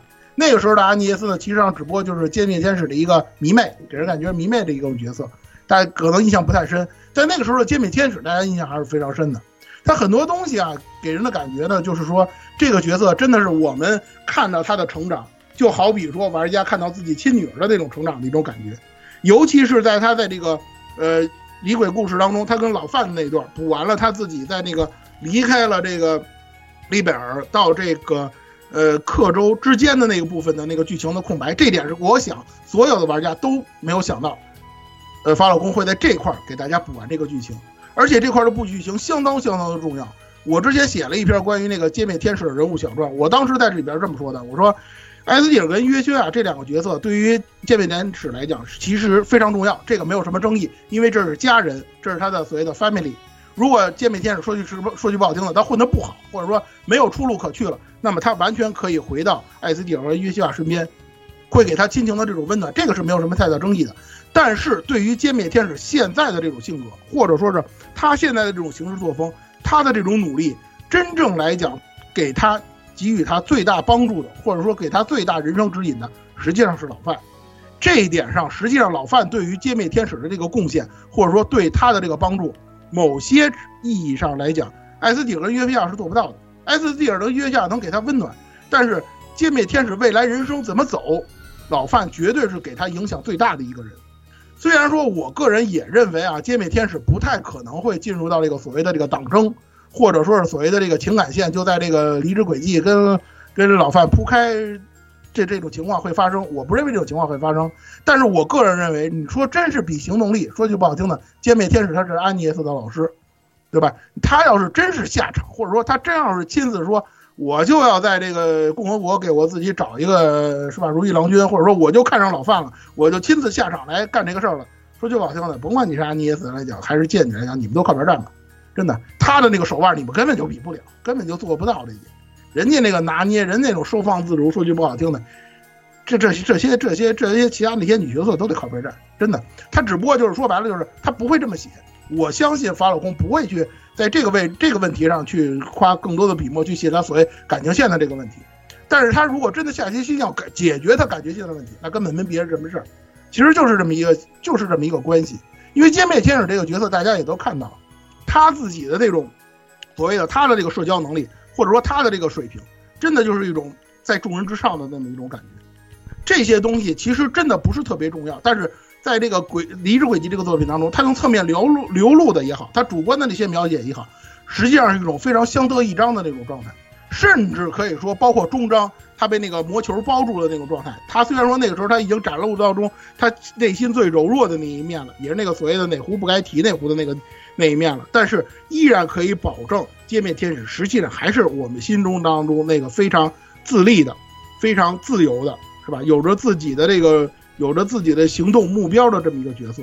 如果说啊，咱假设说，如果老范有什么差池，或者说老范有什么侧面的描写，让他做不到那个真正组织起主角团、组织起这个英雄力量的这个人的这个形、这个这个形象的话，那么歼灭天使就是最佳选择。我个人认为，目前为止，歼灭天使就是最佳的能够串联起所有系列角色的这么一个人物。他在以后，比如说他以后会不会加入，也加入理解觉悟，成为主角团当中的一员，或者说怎么样呢，大家就敬请期待吧。我想法老公应该不会在这方面让大家失望，毕竟是亲女儿嘛，对吧？对。现在补一句，就是歼灭天使这人，其实歼灭天使他其实某种传说上真是拿了一个轻小说轻小说龙傲天的剧本，这个这个这。木村拓哉是。你要真说凤傲天的话，他确实可以算凤傲天。太猛了，好吧？尤其是那个创鬼那个小故事，那那个小那个小故事，那个那个梦回那个小故事，我一看那一段，那我看了我看完之后想了一想，嗯，这不是你把轻小说里面写写龙王最爱最最最最爱写最最爱写段子吗？我我我我一个共和国交换生怎么就当上学生会会长了呢？我也不是先驱，不后边我就不说了，好吧？嗯，好吧，再再说就暴力了，不说了。然后呢，然后还有一些角色，其实我觉得个人可以提一下的，你大家可以关注一下。你比如说美雅，因为美雅身上很多问题都没有抛开嘛。它虽然说是一个 AI，虽然说能够能够那个掌控这个老老范变身的这个问题，但是它到底究竟是什么？这个东西其实非常非常，怎么这个悬念其实是设置的非常非常的。是说说很多关键词被打码了，现在大家对很多很很多很多关键词都打码了。其实大家玩了这么多作品了，也发现了。这打码的不就是外部语言嘛，对吧？他们听不懂的，对吧？就是往往我这个这个环境之外的那些人说的那些话嘛，外之里的那些人说的话，估计就是这个，多半就是这个，对吧？法法老空也是故意不告诉你，反正以后迟早也会告诉你的。包括他跟那个小梦到底有什么关系？虽然说虽然说这个叫什么呀？这个社长在这方面他故意的说了一些打马虎眼的话，但是我认为他们两个人选一个 CV，这个绝对不会说像社长说的那么简单，说只是单纯的巧合而已，或者是怎么样的。而且大家发现了，小梦的梦 u m 跟那个美雅的那个名字 Nightmare 那两个名字都是一样的，这个里头绝对还有问题，绝对不会说像社长说的那么简单，或者说像肩章表达的那么简单似的，好吧？这个美雅就先美雅和老板娘这一家子，包括小梦之类，就咱就先说这么多。那个老板娘呢，大家也都知道了，就是跟那个人渣到底会怎么样这个问题，这个问题我说真的，我真的不想再说了。这个东西本身也不可能是一个主线事件，或者说一个顶多就是一个支线事件的这么一个水平，是吧？这个反正以法老公的这个风格嘛，和解肯定是要和解的，这个就看他怎么和解吧，别让别让这个玩家们觉得膈应就行。然后还有几个很重要的角色，你比如像妮娜，妮娜的身上的这个坑实在是太多了，她那种自己觉得自己失去自我的那种感觉，还有她的那个极其相像于那个共和国女英雄的那个那那个相貌，这些东西都是坑。包括来讲，他到底为什么有能力能动得了斑鸠啊，或者说是怎么样的？他到底自己的背景是什么？这些东西都没有展开啊，这个太过分了，没有办法。他自身的人脉也很也也很也也很沉迷，就是他他也不是他讲页面上那么简单的。他似乎，而且关键是他似乎有能力，就是不通过任何导力设备，或是用什么特殊能力就可以跟别的什么存在，或者是别的什么人物就是他的能力不知道，说白了就是他的能力到底什么不知道，不知道，绝对不是像他表面上显显示的那么显示的那么弱。对。他肯定是有能力的，但是就是什么都不知道。现在的情况，他就跟那个戴着头盔的那位、那位、那位女性似的，就是什么都不知道。快递员艾梅斯，快递员艾梅斯啊，对，快递员艾梅斯嘛，对他也是这样，就是什么都不知道。没办法，这个坑太多了，咱们就不多说了，也不多多猜测了。接下来的《离之轨迹二》的，看他们怎么去看法老公怎么去展开这个事儿吧。还有一个就是大家比较纠结的这个丁格，这个黑皮记者这个事儿。我最近又这又看了看这个剧情啊，就是老范之所以是刚才咱们说他那些社会关系啊、那些人脉啊、那些行为啊，其实是跟丁格学的。这是他在这个跟丁格开车一块去办事儿的时候，他自己进城的。所以说呢，大家这个脉络大家就知道了，是吧？黑首先是黑皮记者，然后他呢教会了老范，然后老范呢又教会了歼灭天使，就这么大概这么一个流程。黑皮记者这个角色确实也是他在当中是一个拿了剧本的人，他是一个拿了剧游戏剧本的人。他把这个阿尔玛塔这些角色啊，他的这些背景啊、身份呢，分析的透透的，基本上快快可以当解说书，或者说拿拿拿它当设景集来说了。为什么我没给大家展展开这个事儿，对吧？这些东西他的那个小本子里头记得是非常的清楚，对吧？这么一个有能力的这个角色，我个人认为他肯定问题就落在他到底死没死这个问题上。我觉得他是没死，而且以你而且以法老公的一贯作风，像这种角色一般是不会死的。所以说呢，大家也就看吧，反正呢那个。呃，你说安排什么人救他？比如说大家万众期待的什么野三团啊，或者说是谁啊出来把他给救了，或者说是怎么样？这种可能性都是存在的。大家就看接下来有什么表现嘛。主要是他这个以他这种，就是以他的这种算计，或者说是他的性格来说，不，就我们一般都不会不不会想到这种人会毫无准备就是见敌方部署大去，是吧？他又本身就是他又他又是一个非战斗人员，对吧？他本身就是非战斗人员，他不。他，你说他不带个保镖或者留个什么后手去，然后就去见敌方 boss，敌敌方 boss，而且对，不太可能吧？我觉得。而且你，而对对对，而且你发现没有，就是那个那个谁，恐惧哥准备爆炸的时候，他可一点都不害怕呀。一点恐惧感都没有。越是那个东西要爆炸了，说这事儿大条了，越大条他越兴奋。你说作为一个记者的这个职业操守或者他的这个敬业精神啊，他有这种感觉，我们还能理解。但是死到临头了，他一点都不太害怕，这个大家不觉得很不正常，对吧？就这样一种太达观，肯定有肯定有后手啊，太达观过头了，就是太太达观过头。正正常的思维，大家都觉得这这家伙肯定有后手，他绝对不会说轻而易举的就这么被被被这个恐惧哥给弄死。正常的思维都会这么想的。所以说，如果说后边的剧情他没死，就是说宾他没死，或者说他还有什么更加。这个更加那个令人意想不到的这个举动，或者说怎么样呢？大家不要惊讶，这是非常正常的事情。甚至我都觉得他不死还是比较好点，这样对那个女记者可能还稍微好点啊。对，就是对对本杜对本杜峰好点是吧？对，对本杜峰好点。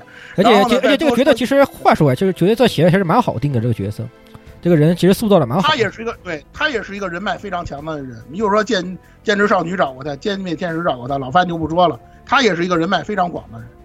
轨迹系列嘛，记者总是有那么几个非常强的，就是说强到过头的那么种角色。只不过这次呢，好像太过头了，是吧？真的是拿着剧本的这个记者，这这就是感觉就是不一样啊。然后呢，除了他之外呢，接下来就是这个卢涅，就是这个就是这个眼镜儿。其实眼镜儿呢，在之前 CID 那部分呢，也跟大家说过了。他最重要的一点呢，就是黑会不会黑化，会不会成为那个街美天使和老范他们那个情感发展的一个重要的一个环节，甭管他是正面的还是负面的。是吧？会不会成为说白了，再说直白点，他会不会成为反派？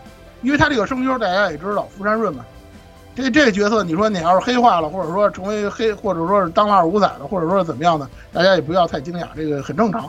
法老公嘛，咱们刚才夸了半天了，他这么会挑声优的话，选福山润来当眼镜的声优，那肯定他是有伏笔的。这个角色，那个谁，那个社长在那个访谈里也说了，是吧？他未来的肯定是跟他那个是不是要往高层的那个方向走有关系。越涉及到高层，他肯定涉及到的核心内容就越多。这个角色非常重要，呃，他会成为很多问题上的一个很关键的那么一个人物形象。实际上，在《离职轨迹》出，在《来离职轨迹一代》这个作品当中，他已经是这个样子。未来他的这个表现肯定也会更加重要。呃，时间关系呢，基本上有坑的这个角色，咱就先说这么多吧。其实，总之呢，大家会看到了，咱咱聊了这么多轨迹系列的人物了，这些人物形象可以说塑造的都是各有天亮点、各有特色的。为什么我们喜欢？我还是那句话，为什么我们喜欢《离之轨迹》这部作品的剧本？我们认为这个剧本确实做的超乎了我们的预期，而且让我们的体验非常的舒服。就是这些形形色色的、有着自己性格特质的、有着自己人物弧光的这样一种角色，给我们带来了一种非常好的这种享受。不管你说你是纠结他也好。你是认同他也好，你是喜欢他也好，你是讨厌他也好，这些东西都是能够形成这个角色亮色的东西。这些东西我们必须承认，法老空在这方面下了功夫。他知道以前的轨迹作品他有什么样的问题，他在改。不是说说，当然你说有些东西我们来较这个真儿啊。你说以前老说你们是谁谁谁加的谁谁谁啊？这部作品里头，因为这个人脉的关系，他老说啊，我欠你一个人情，我又欠你一个人情。然后这个东西你可能也有一些审美疲劳的这种感觉在，但是不得不说，瑕不掩瑜的一点，他的这些角色塑造的确实好，比起《闪之轨迹》来，尤其比起《闪之轨迹》那几部作品来讲，这些角色能给玩家心中带来一些印象，而不是像刚刚接触李鬼的时候觉得啊一大堆人物都不认识，这些角色一个我也记不起来。大家实际玩过之后，你会发现这些角色都有他自己的特点，玩家玩完之后感觉的这个状态是非常非常的好的，是那种意犹未尽的。恨不得马上就像玩二代的那种感觉。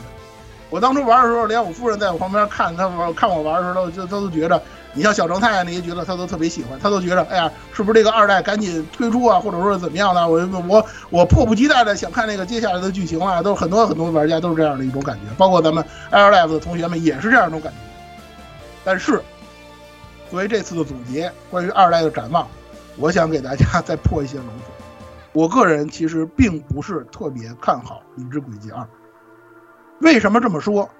我想呢，就是《离之轨迹》呢，其实在这一次呢，它虽然说我们说了它很多在剧情方面的优点，或者说人物方面的人物方面的优点，但是呢，这次的《离之轨迹》呢，它也有一个很你说鸡贼也好，或者说是很投机取巧的地方也好的，它是这样，就是刚才我们也分分析到了，很多角色身上都有坑，很多的坑都没有展开。如果从一个大局观的角度上来讲，《离之轨迹》又是一个挖坑挖了很多的作品。那大家知道，法老宫以前挖坑挖了那么多，要填的话，那可费死了劲了。对吧？一部作品，你像那个《闪之轨迹二》，它甚至基本上不怎么给你填坑，它也能给你怼出一部作品。而《离之轨迹二》的这么一个状态，大家也都知道，本来它是应该是在二零二三年才推出的作品，结果呢，因为这个伊苏十实在是赶不上趟了，法老空呢赶鸭子上架，把这二代安排到今年。实际上，它开发时间是非常非常短的。大家在那个之前的那个就是所谓的那个股东大会上，大家也都知道了，《离职轨迹二》那个时候的 logo 都没做完，就弄那么个形儿，大家看了看。到底说这个《离职轨迹二》在开发多长时间能做能做成，或者说是怎么样的，这个一概不知。我说一个非常非常直观的，或者说暴论的那个话，就是作为《离之轨迹》，你说三部曲也好，四部曲也好，它真正按之不就弯出的那个二代会是什么样子，和咱们今年二零二二年可能会玩到的这个《离之轨迹二》之间到底有多大的偏差？这个就是我不看好《离之轨迹二代》，或者说我质疑这次二代能不能做好的一个最大的原因。说白了，你这个赶鸭子上架的作品，你还能不能说像咱们按部就班做出来的作品那样，把你该解决的问题解决，把玩家期待的东西都给表现出来？这个东西不好说。而且大家也知道，知道之前的《离职轨迹》这部作品，这部作品虽然说剧本写的非常好，但在其他的方面还是有非常非常多的问题。那种赶工的印象、行赶赶工的这个情况非常非常的明显。玩中文版的朋友还好，你像我们这些玩日版。真的是经历了一个就是非常让人难受的那么一个游玩过程，或者说是这么一种体验过程。这种东西可能在二代不会多了，因为大家知道这个，甭管怎么说呢，经历了一部作品，法老宫在开发上面会有一定的经验了。但是剧本的这个问题又成了我们一个最大的问题。你这么多的坑，你怎么填？可以说百分之六十七十的是什么你写了，但是有百分之三十以上的是什么你没写。而为什么这个问题，整个离职轨迹几乎都没写。这是一个非常不好的一个征兆，或者说一个非常不好的倾向。这么多的坑，你填的好不好？你填不填？这些东西玩家都会关注。而且你从这个、这个、这个离职轨迹目前公布的这些情报，因为这个时候正式的 PV 啊和正式情报还没有推出，我们只知道就是说剑女可能会加入离解决屋，然后开头会有一个所谓的红梨这个事件。呃，那个近藤市长也明确说了，红梨这事件只是一个小事件，它只是一个引子。不会贯穿始终，而这部分呢，会牵扯到一些共和国的，或者说整个塞尔摩里亚大陆最深层次的那些问题，会牵扯到。但问题它会不会解决？这些角色的坑怎么填，能填多少，我们也不知道。你的这个整体素质还能不能达到李鬼这这部作作品的这个水平，我们还是不知道。很多东西我们都是不知道的。我现在因为经历过像《闪之轨迹二》那样的那种非常痛苦的那个游玩经历了，我现在实在没有办法替法老通打保票，说《离之轨迹二》就能做的跟像《离鬼》一样做的这么好。尤其这些角色已经有些描写、一些描绘、一些成功，已经很成功了。它进一步的那个发展会不会说达到一代这个水平，或者说会不会有什么差池？这些东西我们都一概不知道。再加上你是这么短的这个开发时间，你会不会为了赶鸭子上架，你为了这个赶进度，弄水出一批水出一部那个又水出一部李鬼了，又水出一部共和国片来？这个我们也不知道。所有这些东西都是一个问号。之前在 Air Life 的这个讨讨论当中啊，和像鸭子呀，或者说是老吴啊，都说我们这个因为这个李鬼确实做的不错嘛，然后二代我们准备追新啊，我们准备从日本开始打。我一直在劝他们。就是这个问题，你说我呢没办法，我实在是讨厌别人剧透给我。为了不剧透，我去玩日本。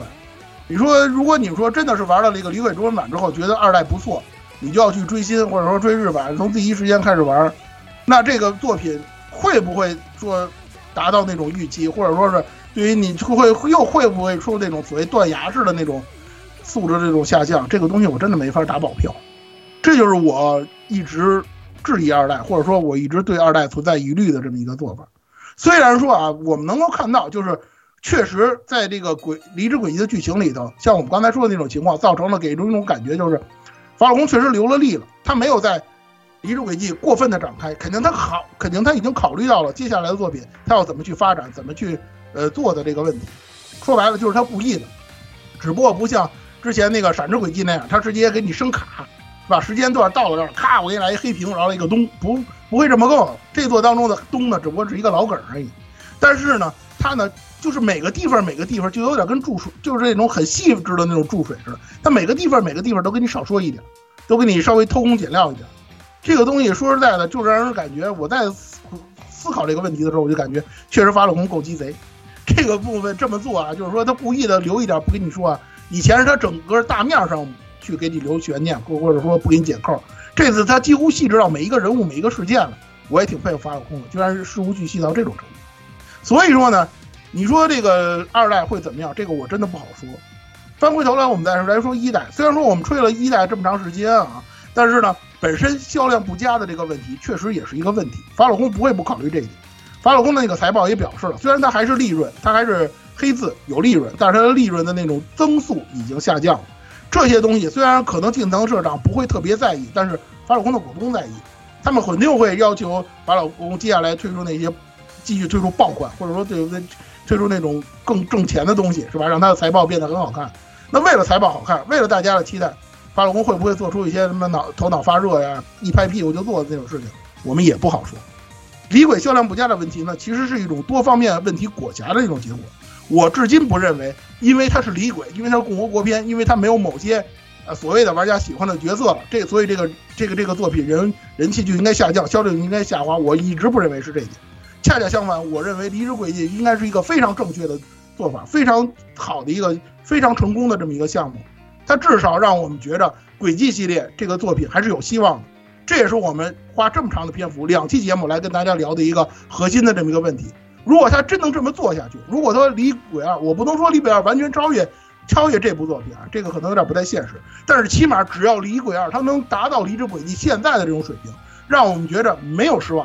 我们想看到的东西，我们的希望希望法老公能解释的东西，能展开的东西，它展开了，能够做到我们心目当中那个不是特别高的预期的那个作品那个效果，我认为就可以了。如果说法老公真的能够做到这一点的话，那么相信《迷之轨迹二》的专题也不会离大家很远。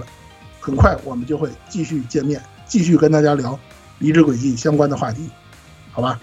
今天这期节目咱们就到这儿。对，那位朋友也是啊，裤子可以先穿上了啊。啊，你们可以准备新的裤子。不要做了啊！如果觉得我们聊得好的话，你可以准备新的裤子。如果你想跟我们讨论轨迹系列的话题，那就来到我们的，欢迎来我们的这个。听众交流群，哎，幺零零六二八六二六，对吧？也欢迎在网易云音乐等平台给我们留言，我们都会看的，好吧？嗯好，那各位听众朋友们，这期节目就给大家带来到这里了，那咱们下期节目之中再见吧，拜拜，再见，拜拜，再见，再见，拜。呃，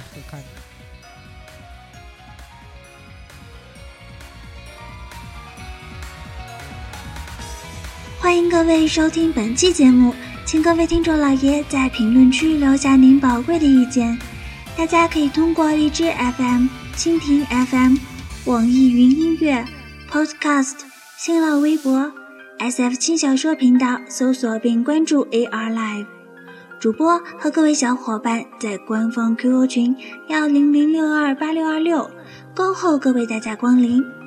各位听众朋友们，咱们下期再见。